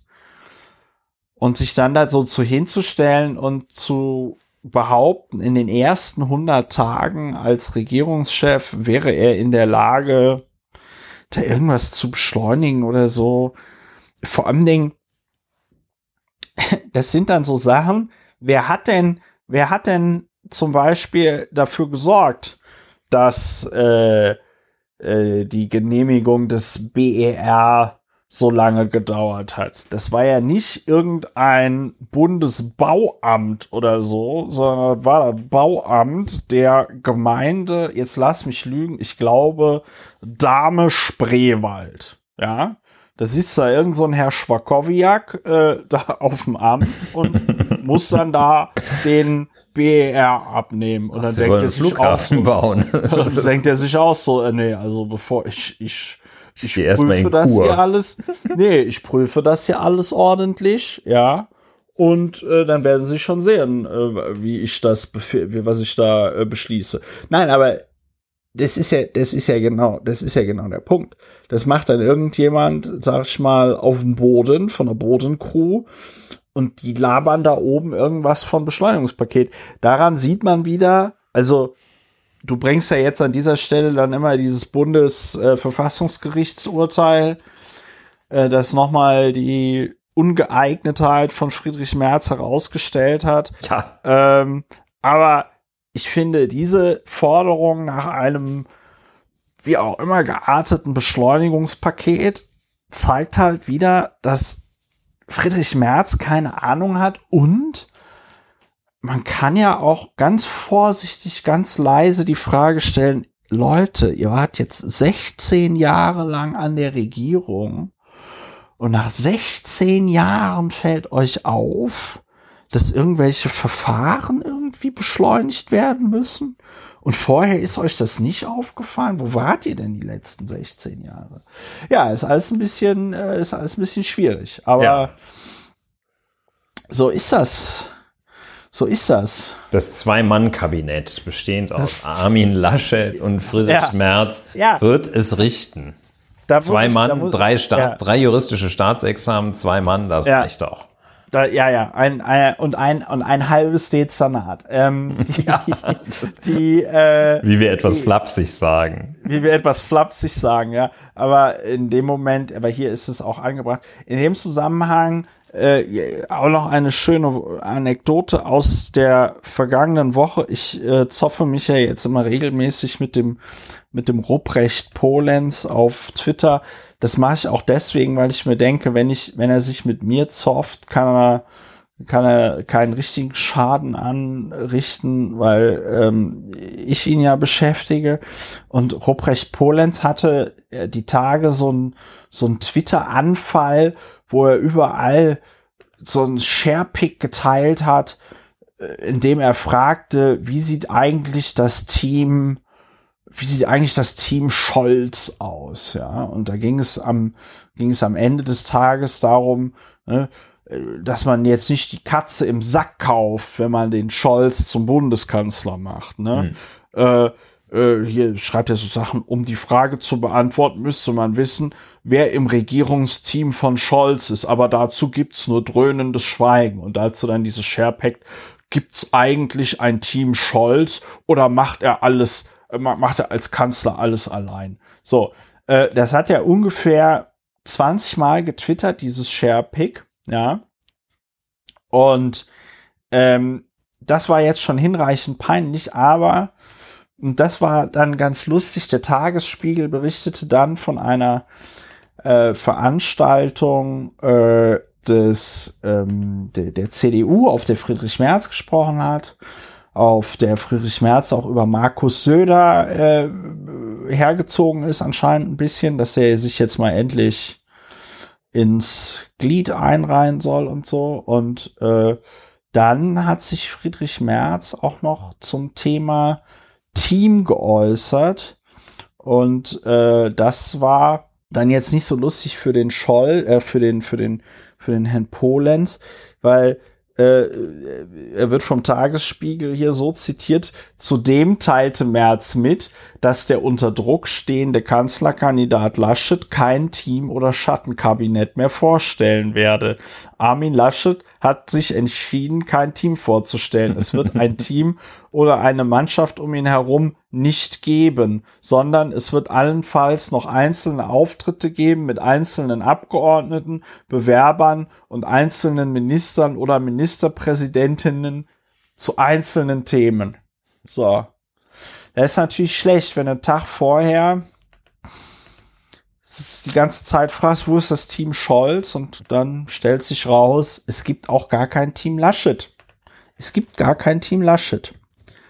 Schwierig. Ja, das ist schon, äh, das ist natürlich auch ein gewisser, eine, eine Herausforderung, der Armin Laschet nicht gewachsen ist, äh, ein Team aufzustellen, wenn ja eigentlich mit dem bestehenden Kabinett ein Team da ist, äh, dass man dann zu dem man sich irgendwie verhalten muss, zu dem man sich irgendwie stellen muss, wo man sagen muss, hm, es war hier gut, das war nicht so gut. Oder das finde ich gut, das machen wir aber anders, das andere. Ähm, das, äh, der, er positioniert sich ja nicht und hat ja gedacht, ähm, in diesem Bestreben, das sowieso herrscht, dass die Welt stehen bleiben möge oder jedenfalls irgendwie sich nicht verändert, ähm, was das gleiche ist, in diesem Bestreben hat er wohl auch gedacht, äh, dass er selber nichts machen müsste, äh, außer aufs Paradies zu warten. Und äh, dann würde das schon funktionieren. Das äh, funktioniert aber nicht. Und ähm, ja, deshalb hat er auch kein Team zusammengestellt. Ne? Tja. Und das ist eben das, was ja auch ganz besonders kritisiert wird äh, an, an Armin Laschet, so ein bisschen schmunzeln, wenn ich frage, was denkt Herr Soda wohl? Aber ähm, Mist. Ich habe gerade ich habe hier gerade so eine Umfrage des äh, Umfrageinstituts Civey vor mir. Civey ist ein bisschen schwierig, aber wenn es gegen die CDU geht, kann man, kann man das vorlesen. Dann, dann geht. Ähm, da war die Frage, sollte CSU-Chef Markus Söder ihrer Ansicht nach CDU-Chef Armin Laschet als Unionskanzlerkandidaten ersetzen? Ja, laut Civey, laut Civey ist diese Umfrage repräsentativ und hat eine Schwankungsbreite von 2,5 Prozentpunkten und äh, ja, auf jeden Fall sagen 41 Prozent, eher ja sagen 10 Prozent, äh, unentschieden sagen 9,9, eher nein 7,2 und nein auf keinen Fall 31,2. Also wir haben 51 Prozent der Befragten an dieser Stelle sagen eher ja und ja auf jeden Fall. Ja, das ist ähm, schlecht für Armin Laschet. ja, also ein Quatsch auch schon. Bringt jetzt, bringen die jetzt den Joker und in, der, in, der letzten, ja. in den letzten fünf Minuten wechselt Löw nochmal zwei Stürmer ein und so. und, ähm, also, ja, das ist eine schöne Idee, das äh, jetzt zu wechseln, muss man sagen. Ähm, und äh, ja, er hat ja, einfach seine, äh, ist heute Tag der der Redewendung, der hat auch einfach seine Hausaufgaben nicht gemacht. Es ist im Grunde genommen, vielleicht ist es auch ein bisschen diese Ironie, äh, nee, ja, nee, das ist kein guter Gedanke. Ähm, aber er, er hat auch einfach, er bringt ja auch nichts. Also äh, einfach außer ein bisschen nett sein. Mann, ich meine, da kann man, ja, der hat es einfach nicht ja, einfach nicht ich denke, drin. ich denke, die, ich denke, die CDU und auch Armin Laschet haben sich irgendwie so gedacht, naja, äh, Angela Merkel musste ja im Wahlkampf auch nie besonders konkret werden und hat sich dann da immer so ein bisschen durchgewurstelt und saß da einfach sehr fest im Sattel und die Medien hingen ihr an den Lippen und äh, das ist ja jetzt mit Armin Laschet nicht mehr so. Und da geht, glaube ich, auch wahrscheinlich vielen JournalistInnen dieser joviale Stil von ihm ge geht den einfach auf den Sack, wenn der dann da immer sagt, so ja, äh, gucken wir da mal. wir, ja, schauen wir wir doch mal, jetzt wenn wir, nicht, wenn wir, äh, wenn wir, äh, da werden wir drüber reden, wenn es dann soweit ist, ne? So. Ja, und, machen wir ähm, doch, müssen doch nicht den zweiten Schritt vor dem ersten machen. Schauen wir erstmal, ne? Jetzt Ja, gehen wir nochmal so. gemütlich ein Bierchen trinken und Das- eine Wurst essen und dann. Ja, das funktioniert, das funktioniert einfach nicht mehr. Ja. Das funktioniert einfach nicht mehr. Jedenfalls, daher- also, mh, ja. Da passt Friedrich Merz gut rein. Ja, schönes, schönes, schönes, schönes Duo, die beiden. Also, Ja, nicht nur optisch, sondern auch so, ja. So. Ja, mögen Sie es tun. Ja, Also genug äh, der Worte. Ähm, es war einfach auch unter diesem Humbug-Aspekt nochmal äh, ganz Ja. besonders, ganz besonders äh, plastisch, wie ich fand. Zwei Sachen, zwei Sachen haben wir noch. Vielleicht schaffen wir es sogar noch. Hier, Zuwanderungsbedarf. Zuwanderungsbedarf. 400.000. Ja, stimmt. Wir Zahl müssen die Woche. Zahl der Woche noch erläutern. Also wie schon gesagt, ähm, Detlef Scheele, wer kennt ihn nicht, Vorstandsvorsitzender der Bundesagentur für Arbeit, hat äh, wird vielfach zitiert, äh, jetzt in den jüngst, ähm, dass 400.000 Zuwanderer pro Jahr nötig seien. Ähm, und äh, verweist also auch sehr sachlich äh, darauf, dass es da nicht um Asyl oder humanitäre Fragen äh, gehe, sondern um äh, eigennützige Ziele, um den Arbeitsmarkt, und darüber kann der Vorstandsvorsitzende der Bundesagentur für Arbeit wirklich was sagen, um den Arbeitsmarkt am Laufen zu halten. Er hat ein äh, ausgesprochen unaufgeregtes, aber gerade deshalb und auch noch aus anderen Gründen sehr interessantes Interview in der Süddeutschen Zeitung äh, von gestern, also vom 24. August gegeben. Und ähm, da hat er dann also auch so, der, der haut so 64 Jahre alt, haut so Sachen relativ souverän raus. Ich mache mir gar nicht so viel Sorgen um die Zukunftsfähigkeit der deutschen Wirtschaft, sagt er. Viele Firmen sind am Weltmarkt unterwegs, haben gute Konzepte. Aber es wird durch die demografische Entwicklung zu wenig Arbeitskräfte geben. 2020 nahm die Zahl der Bürger im typischen Berufsalter, also der potenziellen Arbeitskräfte, um mehr als, 105, äh, um als 50.000 ab. Dieses Jahr sind es fast 150.000. Und Deutschland kann das Problem nur lösen, indem es ungelernte und Menschen mit wegfallenden Jobs qualifiziert, Arbeitnehmerinnen äh, länger arbeiten lässt und ähnliches. Das muss die neue Bundesregierung anpacken. Und dann sagt er, man kann sich hinstellen und sagen, wir möchten keine Ausländer, aber das funktioniert nicht. Und ähm, ähm, wir brauchen, es geht nicht um Asyl, sagt er, sondern um gezielte Zuwanderung für die Lücken am Arbeitsmarkt. Wir brauchen 400.000 Zuwanderer pro Jahr, also deutlich mehr als in den vergangenen Jahren.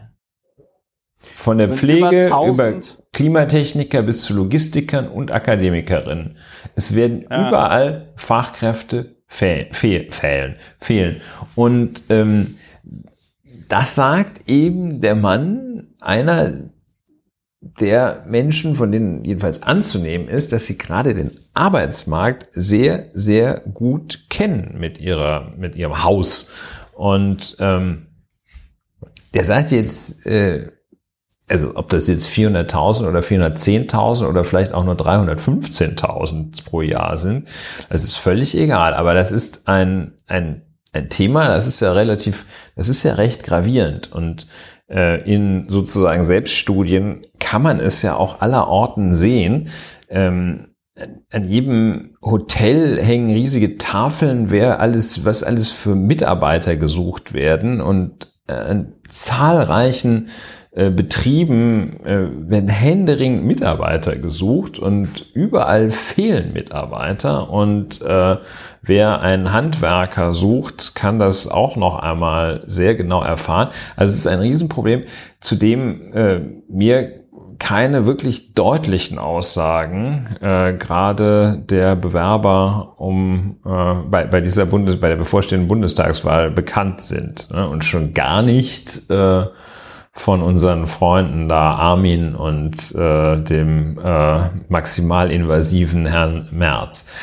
Ja, 400.000 äh, 400.000 Euro, 400.000 Leute pro Jahr. Das ist nicht wenig. Das ist, wenn man da, wenn man da nicht auf, weil das ist ja auch eine Art Zinseszinseffekt, äh, äh, wenn da jedes Jahr 400.000 kommen. Es gibt ja auch die Berechnung, dass ohne Zuwanderung hätte Deutschland heute, äh, heute 60 Millionen Einwohner. Und das wäre auch ziemlicher Mist. Ne?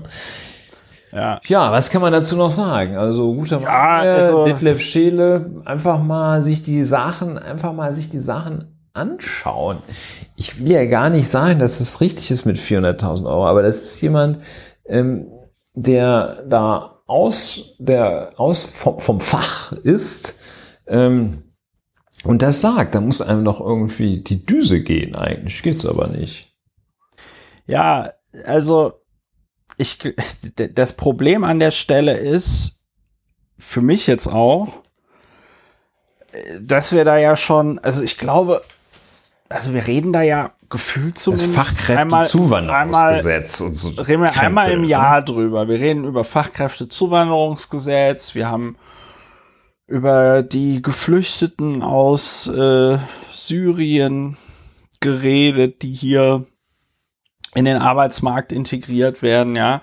Äh, wir reden gefühlt einmal im halben Jahr darüber, dass Deutschland ein Zuwanderungsland ist oder ein Einwanderungsland. Und äh, vor diesem Hintergrund ist diese, diese ganze Politik, insbesondere notleidenden Menschen gegenüber, also jetzt äh, Beispiel, jetzt jüngstes Beispiel Afghanistan, mit dem wir müssen vor Ort helfen. Wo ich heute im Deutschlandfunk auch noch mal ein ganz interessantes, äh, interessanten Beitrag gehört habe, wo es dann also auch darum ging, so, naja, medizinische Versorgung in äh, äh, Afghanistan im Moment, äh, wenn man noch einen Arzt findet, weil die möglicherweise auch schon alle rüber gemacht haben, also nach sonst wohin, weil die mhm. sich irgendwie sagen, nee, also äh, Taliban tue ich mir jetzt aber mal gerade nicht an. Ne? So, das ist natürlich nicht, das ist natürlich nicht toll und nicht gut, wenn man jetzt irgendeinem Land wie Afghanistan die ganzen Ärzte wegklaut oder so. Aber es gibt ja, es gibt ja Leute, die gerne in Deutschland arbeiten würden und die auch viel auf sich nehmen. Ich habe äh, gestern äh, noch mal so ein so ein äh, ich glaube in der was ein Beitrag aus der FAZ muss ich noch mal gucken. Ich reiche das nach. Da ging es um die Einstellung von ähm, äh, Muslimen in Deutschland zur Demokratie. Ja und die hm. äh, die waren die, also da war die, da war, da war die Einstellung zur Demokratie besser als bei den Nicht-Muslimen. Ja, so. Hm. So, es ist, ähm, das heißt, die Integration findet dann ja auch statt. Ja, es ist, ich weiß halt nicht, es ist, ich bin ein bisschen resigniert. Ich weiß halt tatsächlich nicht mehr, was ich, was man, was man zu dem Thema sagen soll. Es ist so offensichtlich und gleichzeitig ist es so bescheuert, äh, dass die Politik zu dem Thema so ist, wie sie ist. Ja, es macht äh, eben auch, auch äh, Aussagen, die die Zuwanderung abwehren wollen, äh, so ähm, ja, so nachweislich falsch und so ähm, evidenzbasiert falsch. Und ähm, dass, dass es immer noch Leute und, und viele gibt, äh, die das Problem äh, genau an der falschen, entgegengesetzten Stelle verorten. Es, es kämen zu viele. Ähm, ja. Während das Problem ist, dass zu wenig kommen bzw. reingelassen werden. Und ähm, ja, es ist einfach, das, das sagt der da so einfach und keiner hört zu und dann ist äh, am nächsten Tag ist wieder 2015, darf sich nicht wiederholen, wenn irgendwo eine Riesenkrise ja. ist, wo man sich erstmal fragt, ey, what the fuck? Ja. Ja, es war die, äh, es war die FAZ. Muslimische Deutsche sehen Demokratie positiv. Deutsche Staatsbürger muslimischen Glaubens bewerten die Demokratie und das Funktionieren des politischen Systems in Deutschland positiver als der Durchschnitt der Bürger. Das geht aus einer Umfrage des Instituts für Demoskopie Allensbach im Auftrag der FAZ hervor. So halten 81 Prozent der muslimischen Bürger die Demokratie für die beste Staatsform gegenüber 70 Prozent der Gesamtbevölkerung.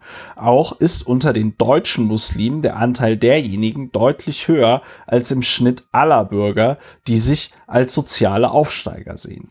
Hm. Ja, also das ist ja, was willst du? Ja, also das sind gar nicht alles Demokratiefeinde, ne?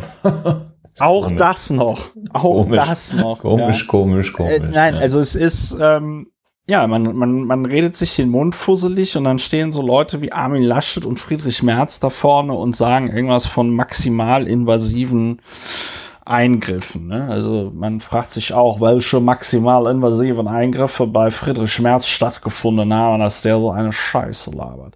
So. Ja. Ähm, eine gute Frage, die lassen wir offen. Okay, so. letztes Thema. Ja, also letztes Thema, aller, aller, aller letztes Thema. Ja, eigentlich ganz kurz. Impfpflicht hm. Corona. Ich wollte nur, ich wollte mich einmal noch mal kurz äh, aufregen über, ähm, also weil die Freie und Hansestadt Hamburg veröffentlicht nämlich die äh, Corona-Zahlen, die Inzidenzen nach geimpft und ungeimpft. Und siehe da, äh, die 7-Tage-Inzidenz unter den Geimpften in Hamburg ist 3,36. Und die 7-Tage-Inzidenz bei den Ungeimpften ist 78,12. Ja. Und deswegen hm. wollte ich hier an dieser Stelle nochmal sagen, aber da renne ich wahrscheinlich offene Türen und Toren und Scheunentore und gar keine Tore ein, weil es alles so sperrangelweit aufsteht. Äh, ich bin nach wie vor für eine Impfpflicht, weil wir jetzt ganz klar an einem Zeitpunkt dieser Pandemie angelangt sind, wo dieses vermeintliche Freiheitsstreben einer kleinen Minderheit die Freiheit aller massiv einschränkt. Massiv. Und ähm, wir insbesondere, und das finde ich in dem Zusammenhang nochmal besonders scheiße, wir insbesondere ja die Gruppe der Kinder unter zwölf Jahren haben, äh, die sich nicht impfen lassen können, die sich, wenn überhaupt, nur off-label äh, äh, impfen lassen können, was aber, so wie ich das jetzt gelesen habe, kaum passiert, weil die Ärzte dann äh, Angst vor Haftung haben und so, ja. Äh, diese Gruppe wird ja auch komplett im Stich gelassen. Ne? Am Anfang der Pandemie hieß es ja, jetzt müssen wir uns alle zurücknehmen, äh, um die vulnerabelsten Gruppen zu schützen und so. Und äh, davon ist nicht mehr viel übrig geblieben. Einzige Silberstreif am Horizont. Ich habe gestern auf NBC ein Interview mit dem Leiter des äh, Center for Disease Control in den USA geschaut, dem Herrn Fauci. Und Herr Fauci wurde von dem Moderator, der sagte, er hätte zwei Kinder unter zwölf Jahren, wurde er gefragt, ja, Herr Fauci, wie sieht's denn aus? Wann gibt's denn die Impfung für Kinder unter zwölf? Und da sagte der, er rechnet mit spätem Herbst, frühem, frühem Winter mit einer Zulassung in den USA. Und äh, das war ja so, dass es immer kurz nach der Zulassung in den USA dann auch eine Zulassung in Europa gab. Aber ich finde es, ich finde es krass. Ich weiß auch nicht mehr, was jetzt tatsächlich gegen eine Impfpflicht spricht. Ja, es ist, äh, also der rechtliche Weg dahin ist nicht ganz äh, trivial und ähm, die Abwägungen, die dahinter stehen, sind auch nicht ganz einfach. Ähm, die ähm, Wirksamkeit einer Impfpflicht ist ja auch nicht äh, völlig zweifelsfrei. Das heißt, ob dann die Frage, was machst du denn, wenn sich einer nicht impfen lässt? Äh, ob du dann, also eine Zwangsimpfung wäre äh, ganz sicher unserem, oder was heißt ganz sicher, wäre jedenfalls nach meiner Überzeugung eine Sache, die rechtsstaatlich sehr, sehr bedenklich ist, aber man kann natürlich Zwangsmittel anwenden. Ähm, wie dem auch sei, man, ähm, man ähm, kann ja das eine tun, muss aber auch das andere nicht lassen. Jedenfalls ist es ja dringend geboten, ähm, da eine, eine, die Impfquote zu steigern. Und ähm, ob es dann eine Impfpflicht sein muss, äh, kann man ja also als Maximalforderung durchaus äh, vertreten. Ähm, aber so etwas harschere Methoden finde ich schon ausgesprochen wünschenswert, dass, äh, dass dann, ähm, ja, das einfach ganz klar äh, eine, eine Einteilung, dass aus dem 3G ein 2G wird. Also, so, das finde ich jetzt auch wahrlich nicht schwierig. Und es bewahrt die Freiheit, äh, die sogenannte, für so ein paar äh, Spezialisten. Ähm, und wer da auf Freiheit pocht, sollte sich das mal im etwas größeren Zusammenhang anschauen, äh, nämlich in dem Zusammenhang der, der gesamten Gesellschaft, was, da, äh, was das an, an Freiheitsgewinn bedeutet, äh, wenn sich alle wieder so bewegen können, wie sie das wollen und nicht äh, die Freiheit äh, aller eingeschränkt wird, weil Einzelne auf ihre vermeintliche, vermeintliche Freiheit pochen. Ähm, ja. Ja, es ist wieder, äh, ja, es läuft auch wieder darauf hinaus. Ähm, also ich meine, es muss, muss wirklich deutlich, deutlich gepusht werden. Ähm, und zwar maximal invasiv. Äh, und ja. Ähm, ja, dass man äh, den Weg frei macht für, für 2G. Uh, so, why not? Ja, ich hatte die Tage, ähm, ich hatte die Tage auch noch mal ein Interview gelesen mit einem Intensivmediziner aus ähm, Frankfurt. Das war auch ganz interessant. Das ist so ein Intensivmediziner, den äh, interviewen die anscheinend so einmal im Monat oder in regelmäßigen Abständen zumindest, ja. Und äh, der berichtete halt auch, dass im Grunde genommen alle Leute bei ihnen auf den Stationen sind, ähm, sind ungeimpft. Und die paar Geimpften, die drauf liegen, also sowohl auf der normalen Corona-Station als auch auf der Intensivstation, Nee, auf der Intensivstation lagen keine Geimpften, aber auf der normalen Corona-Station lagen äh, äh, äh, andere, lagen auch geimpfte Patienten.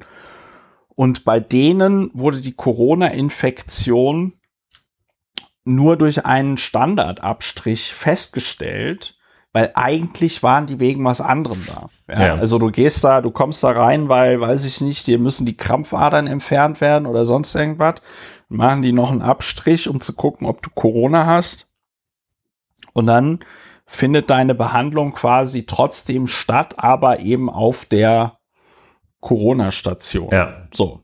Und das unterstreicht nochmal, wie effektiv und wirksam diese, diese Impfstoffe sind. Ja. ZDF äh, hatte jetzt die Tage 20.08. nochmal ein Artikel, 94 Prozent der Corona, also der Covid-Patienten ungeimpft. 94 Prozent der Covid-Patienten auf Intensivstationen in Deutschland sind ungeimpft. Das geht aus einem neuen Bericht des Ro äh, Roland Koch, sag ich jetzt. das Roland Koch Institut. Das ist das für Robert Baukunde Koch und Management. Ja, für, für, für das Robert Koch Instituts hervor.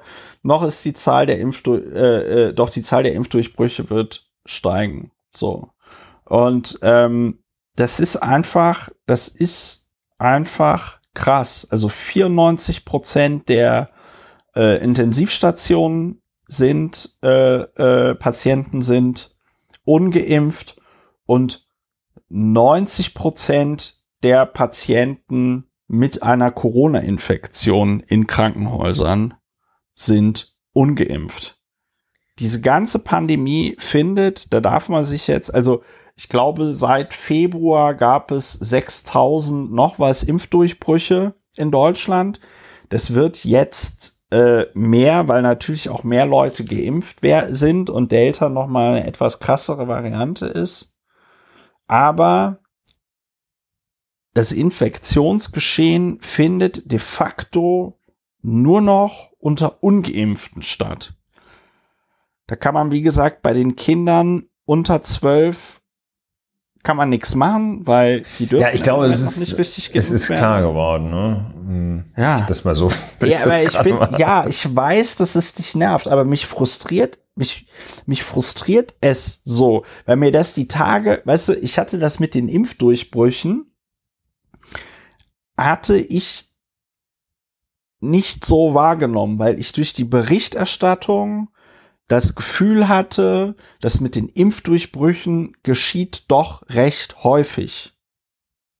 Und jetzt kriege ich mit, nein. Nein, tut es nicht. Es geschieht überhaupt gar nicht häufig, sondern die, das findet alles unter den Nicht-Geimpften statt. Und das finde ich einfach krass. Ja, ich, du siehst mich da mit äh, schweigender Zustimmung. Und ja. äh, umso mehr muss da geleistet werden, ähm, dass, dass das Impfen attraktiv und das Ungeimpftsein unattraktiv gemacht ja. werden. Und das ist, äh, das ist ja auch rechtlich völlig unproblematisch. Und da da ein bisschen mehr Druck äh, zu machen. Es ist also verfassungsrechtlich nicht geboten, dass hier jeder, der sagt, oh, ich möchte mich nicht impfen lassen, weil ich irgendwie äh, im Internet gelesen habe, dass ich dann irgendwie einen dritten Arm krieg, dann ähm, ist es an keiner Stelle verfassungsrechtlich geboten, dass jeder äh, da kostenlose Tests bekommt oder ihm ein kostenloser anderer Weg geöffnet wird, am gesellschaftlichen Leben ohne andere zu gefährden teilzunehmen. Nein, dann muss er halt da irgendwie am Tag 10 Euro zahlen, um sich testen zu lassen.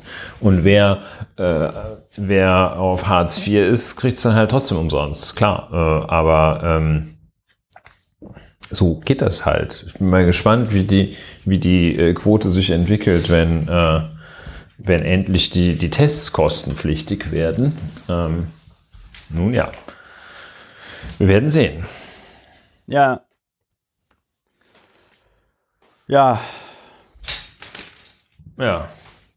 Also ich würde erstmal, also ich würde auch erstmal äh, sagen, äh, hier jedem jedem 250 Euro auf die Hand, der sich jetzt noch impfen lässt. Ja, äh, und nachträglich vielleicht auch noch mal den Leuten 250 Euro geben. Also ich hätte kein Problem mit 250 Euro. Aber gut, auf uns hört der. nachträglich fände ich ein bisschen doof, ehrlich gesagt. Was? Nachträglich fände ich von der, von der Lenkungswirkung her blöd. Ja, ich nicht.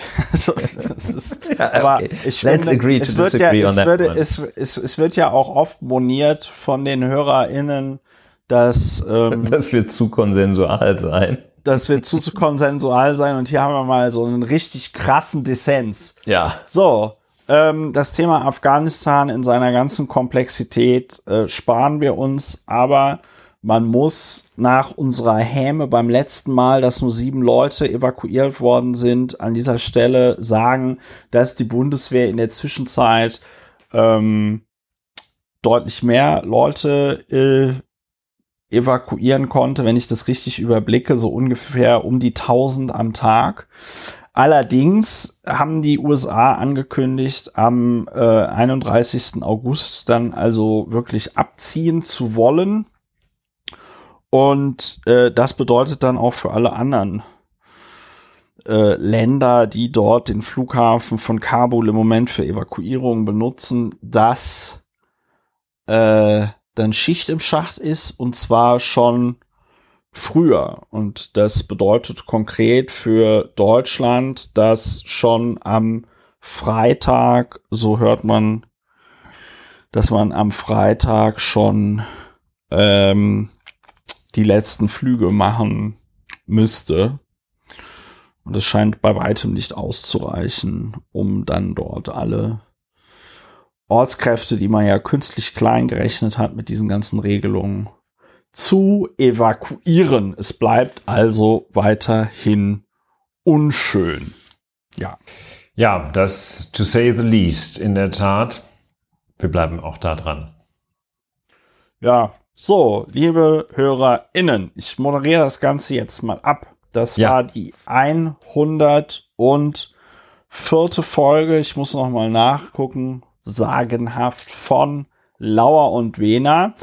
Ich hoffe, es hat euch gefallen. Empfehlt uns weiter. Solltet ihr uns noch nicht unterstützen, unterstützt uns.